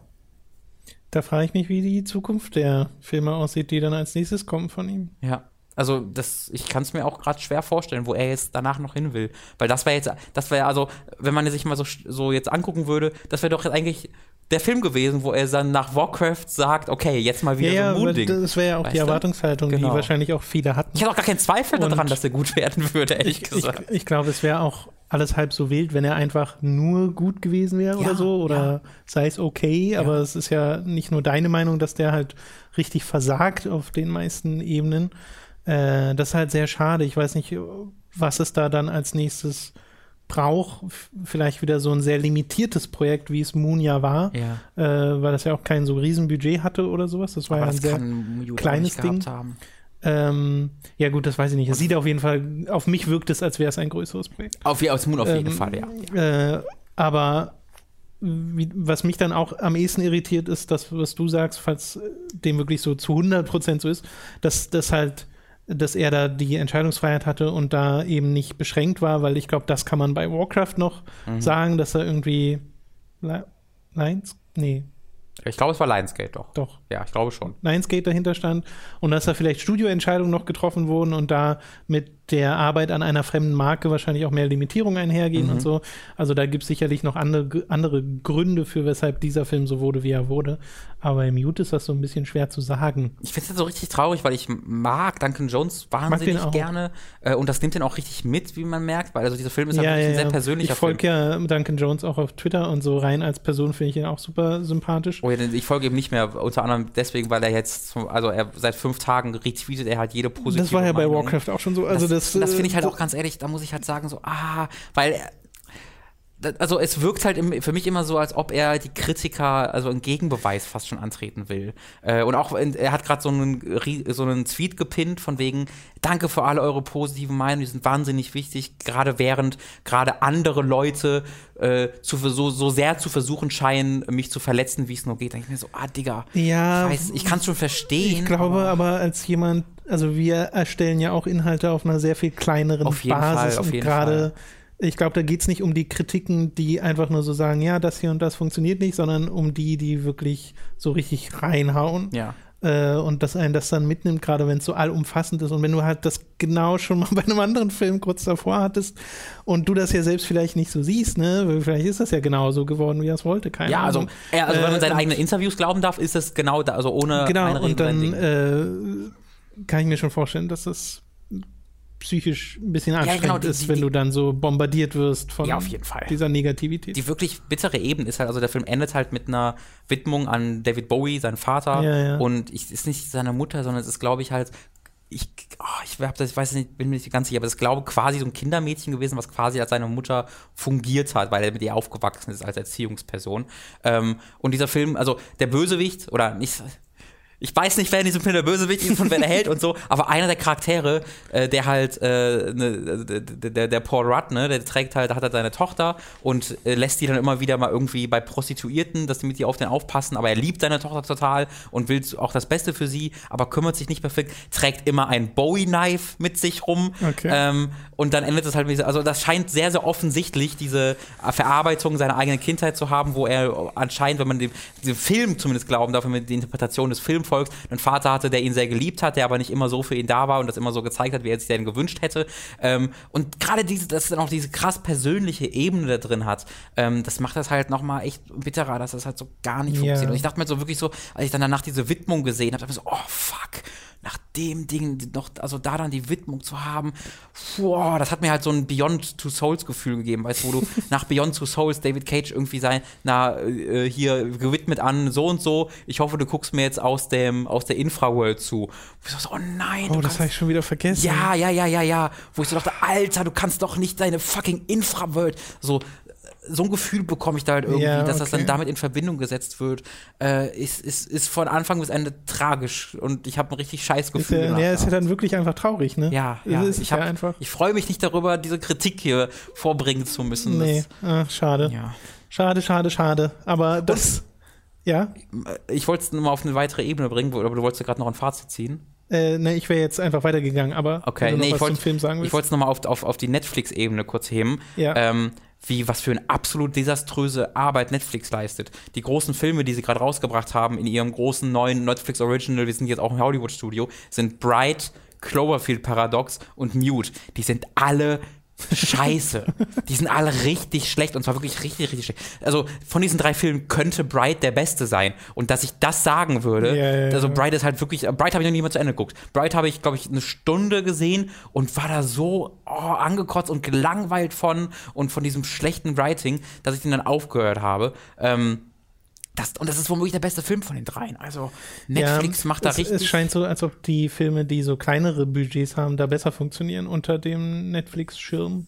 Naja, das es gab, glaube ich, keine. Ich glaube, es gab, gibt drei, vier Filme, die wirklich unter dem Netflix, weil ansonsten kaufen die halt viel auf. Achso, na, diesen Unterschied kenne ich, kenn ich, ja dann, kenn ich dann an der ja. Stelle einfach nicht. Aber ich, ich weiß halt, dass es gibt zwei Stephen King-Verfilmungen, nämlich Garrett's Game und noch eine.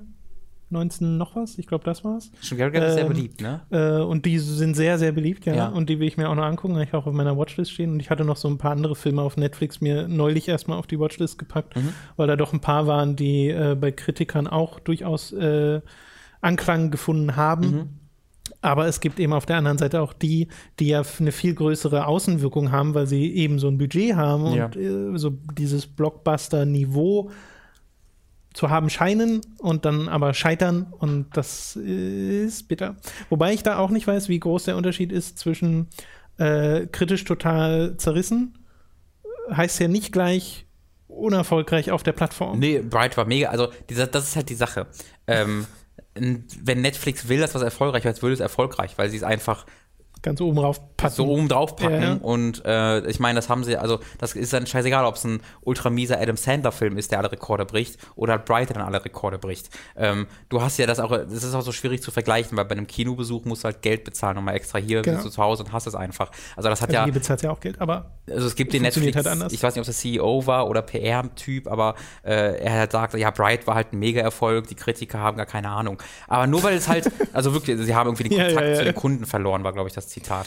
Aber nur weil es halt, also ich habe mein, meinen Klick haben sie auch bekommen bei Netflix, war. Ja, nicht jeder, der es guckt, heißt auch, dass er es mochte. Ja, ja, genau. Also, Aber ja, die Hürde ist halt viel geringer, deswegen genau. ist da, glaube ich, Erfolg auch schwer zu messen, weil der Erfolg von Netflix, also der monetäre Erfolg, richtet sich ja danach, wer abonniert und wer abonniert bleibt. Ja. Äh, und ich glaube, da sorgen dann eher andere Sachen für, nicht diese, also das ist so schwer zu messen. Mhm. Bleibst du Netflix-Abonnent, weil du Bright gesehen hast? Aber die haben da bestimmt ihre irgendwie Dinger, wo du dann. Ja, siehst, vielleicht Surveys und sowas. Dann gucken sie sich deine Facebook-Freunde an, weil da haben die 100% eh Zugriff drauf und sehen dann, wer nach dir anfängt, Bright zu gucken. Davon sehen sie dann. 100, du lachst, ich bin mir ganz sicher, ja, nee, es ist, es ist ja auch kein, kein hämisches Lachen oder so. Ja. Ich weiß ja, dass. Äh, die Verbreitung unserer Daten äh, bei diversen Firmen einfach ein Ding ist. Ja, also ich will gar nicht wissen, wie mein Netflix-Profil, also wie die, welche, welche Person ich im Netflix äh, in der Cloud bin, allein ausgehend von meinen Sehgewohnheiten, weil ich halt auch, also ich, da, ich gucke da sehr bewusst Filme, für die ich niemals Geld bezahlen würde, einfach weil ich da neugierig bin. Ja, ähm, ja bei mir ist ja. Netflix äh, gerade in den letzten ein, zwei Jahren wirklich kaum genutzt. Achso. Also ich guck bin mal, selbst guck mal so gut wie gar nicht auf der Plattform. Hast du gar nicht gesehen? Ich habe schon oder? ewig nicht weiter. Ich habe ja auch Better Call Saul nie die letzte Staffel gesehen. Es ist so ganz komisch bei mir. Ich habe so dieses Ding, dass ich diese Sachen dann sehr gut finde und da aber extrem selten Lust drauf habe und ich weiß nicht, woran es Auch wenn du es dann guckst, dann bist du immer voll. Ja, ja, nee, das ist, äh, das ist auf jeden Fall so. Also ich habe gar keinen Zweifel daran, dass ich äh, Better Call Saul zum, äh, als Beispiel jetzt eben sehr mögen werde. Übrigens, lustig, lustig dass du das noch ansprichst, weil ich war halt äh, zu Hause am Wochenende bei, den, bei der Family zu Besuch und ähm, ich bin so seit ein, zwei Jahren dran, wo ich dann die Mutter frage, sag mal, hast du eigentlich mal Breaking Bad geguckt? Äh, und sie sagt dann so, ja, nee, ja. Sie guckt halt wirklich drei Milliarden Serien jeden Tag, äh, die sie dann aufnimmt und so. ähm, und Breaking Bad läuft halt nirgendwo aktiv. Yeah, deswegen ja. wird dann immer stattdessen das geguckt, was natürlich gerade läuft und aufgenommen werden kann. Da habe ich gesagt, Mama, nein. Und habe dann äh, die ersten vier Folgen von Breaking Bad äh, mit ihr zusammen geguckt und äh, oh. war so auch sehr, sehr angetan von. Mm. Ähm, ja, um einmal den, den Hook reinzubekommen. Genau, ne? genau. Ja. Und also, wenn sie es jetzt nicht weiter selbst weiter guckt, dann ich bin hier wahrscheinlich nächsten Monat nochmal da, dann äh, werde ich dann, äh, weil die erste Staffel hat ja nur sieben Folgen, werde ich dann mit ihr zu Ende gucken. Oh, gibt ja bestimmte Stellen Breaking Bad, die ich nicht mit meiner Mutter gucken wollte. Ich habe auch Game of Thrones fast komplett mit meiner Mutter gesehen. Also ich bin da okay. war da, da, die Sache. Ja, ich meine, die erste Folge, die erste Folge von Breaking, Bad, von Breaking Bad endet damit, doch, die endet ziemlich damit, dass halt Skylar anfängt, äh, äh, Walt einen runterzuholen, während sie nebenbei auf Ebay, auf Ebay shoppt, so ganz gelangweilt. Ich weiß, also da habe ich eine gute Beziehung zu meiner Mutter. Wir, wir, wir finden das dann eher lustig als alles andere. Ja, das wäre bei mir ein bisschen mehr glaube ich. Aber äh, ich hatte ja meiner Mutter dann auch Game of Thrones und sowas ausgeliehen und das ja. hat sie dann auch geguckt und gemocht und hat dann aber auch gesagt, äh, wie überrascht sie war, dass da so viel äh, Sex drin vorkommt ja, und so. Ja, äh, weil das ja gerade am Anfang von Game of Thrones oh, noch ein sehr großes Ding ist. Gut, das soll es gewesen sein mit den Filmen und Spielen für diese Woche. Äh, es bleibt uns noch übrig, Patreon zu erwähnen, denn über patreon.com funktioniert diese ganze Chose hier überhaupt. Ihr könnt uns mit 5 Euro im Monat unterstützen und erhaltet dann Zugriff auf alle exklusiven Inhalte. Da gibt es immer noch die Praise the Casual-Reihe, in der Tom mit seinem Bruder, äh, nee, halt, hey, ja, doch, doch, ist ja auch richtig. Auch, und Tom mit seinem Bruder Robin äh, Dark Souls spielt. Tom spielt das zum ersten Mal, ist gerade in Anor Londo fertig im Wesentlichen. Ja, äh, ja, er ist, im, also ist gerade gerade gegen äh, Ornstein und Smau dran. Genau, und äh, das ist so der Stand, der aktuelle. Äh, das ist sehr unterhaltsam. Von mir gab es in der letzten Woche, oder war es die vorletzte Woche schon, weiß ich gar nicht mehr, äh, mein letztes Video zu Metroid Other M, zu meiner Metroid-Reihe, wo ich das mal abgeschlossen habe. Es war in dem Fall ein Return to the Party statt ein Late to the Party, denn ich habe Other M ja schon mal durchgespielt, aber meine Perspektive hat sich ein bisschen geändert, nachdem ich jetzt eben auch die anderen Spiele kenne. Mhm. Äh, es gab erst vor kurzem eine neue Folge Hooked on Topic, wo wir über unsere Spiele des Jahres 2009 geredet haben. Mhm. Das ist so eine Reihe, die wir da haben. Da könnt ihr mal reinschauen. Ab 5 Euro, wie gesagt, bekommt ihr da bereits den Zugriff zu. Wenn ihr 10 Euro im Monat zahlt, dann kommen eure Feedback-Fragen garantiert im Feedback-Podcast dran. Da habe ich gerade wieder ganz viele Fragen gesammelt. Den werden wir noch diese oder nächste Woche aufnehmen. Und wenn ihr 25 Euro im Monat zahlt, dann werdet ihr zu einem Podcast-Produzenten und werdet hier sogar namentlich erwähnt, wie die folgenden Podcast-Produzenten, bei denen wir uns jetzt bedanken wollen und die wieder sehr viel Spaß haben mit der Benennung. Hey! Julian Selke und sein treuer Kumpane Noritz, Michael. Geribor hat vergessen zu plätschen, deshalb danke fürs Doppelzahlen an Grünkohlwiesel. Außerdem auch der großartige Numenon, Sebastian Diel, Markus Mehler, der Hamster, die Epic Snowwolf, Ugusan Koban, David Hein, Don Stylo, der gottverdammte sexuelle Dinosaurus, Lighty 1996, Retro Prinz, Markus Ottensmann, To Be Chicken, Hauke Brav, Lars the Ace, Pavor Dionus, McLovin 008, Fabian Büter, Narogard, Rose New Dawn, Lisa Willig, Spontanjain, Django Fett 1, Max Geusser, Thomas Katzke, Garschasp, Zombie Warte, und. Ist das ein eigener Name oder ist Thomas Katzke Garschasp? nee, nee, Garschasp ist ein eigener Name. Aber das hast du nicht richtig. Garschasp! Garschasp! Garschasp! Okay, Gashasp, Zombie und Wintercracker und Günni des Weiteren, Mao Dado, Stefan T-Bone, Autaku, Eisenseele, Andreas K., Lennart Struck, Oliver Zirfers, Christian Hündorf, Julia Marinic, Lignum und Simon Dupicai. Vielen Danke, dass Dank ihr das immer so unterhaltsam macht. Ja, ja. Ich glaube, irgendwann haben wir einfach nur eine konstante Geschichte, die hier entsteht, mhm. äh, wo das einfach ein Fließtext wird statt äh, Namen, die nacheinander kommen. schön, dass die Community gemeinsam ein Fanfic über die Community schreibt. Ja, Wer ja, schläft mit wem? Wer betrügt wen? Ich es wird auch immer wissen. schöner. Ich glaube, Garschasp ist, äh, wenn ich mich nicht irre, jemand, der immer gerne seinen gesamten Namen einfach ändert. Das finde ich immer sehr, sehr lustig. Mhm. Äh, ja, es sind generell es macht, es macht Spaß, Leute. Übrigens, wenn ihr Garschas nicht kennt, guckt auf Time to 3, da haben wir, oh, ja. da beenden wir demnächst das zweite Garschas-Spiel. Also heute kommt das. Ach, heute kommt die letzte ja, Folge, sehr, sehr gut. Äh, und das ist alles sehr anguckbar. Also es sind auch nur sechs Folgen im zweiten Teil und es macht wahnsinnig viel Spaß. Die Bugs, die man dort erlebt. Ich weiß, hast du die letzte Folge gesehen, Tom? Die letzte noch nicht. Nee. Da, da gibt es einfach eine, also will, nicht, will ich gar nicht äh, spoilern, okay. weil der Bug ist so gut, ähm, wie einfach gesagt wird, ja, leider hat man kein JPG da. Schade ist halt. Obwohl, doch, das kenne ich. Ja, das ist ja, also. Das habe ich dann doch schon gesehen. Habe ich noch nie gesehen, sowas. Ja, einfach sowas da gemacht wird. okay. Spiel. Alles klar, dann äh, soll es das gewesen sein für diesen Podcast. Vielen Dank fürs Zuhören. Wir hören uns beim nächsten Mal. Bis dahin. Ciao. Tschüss.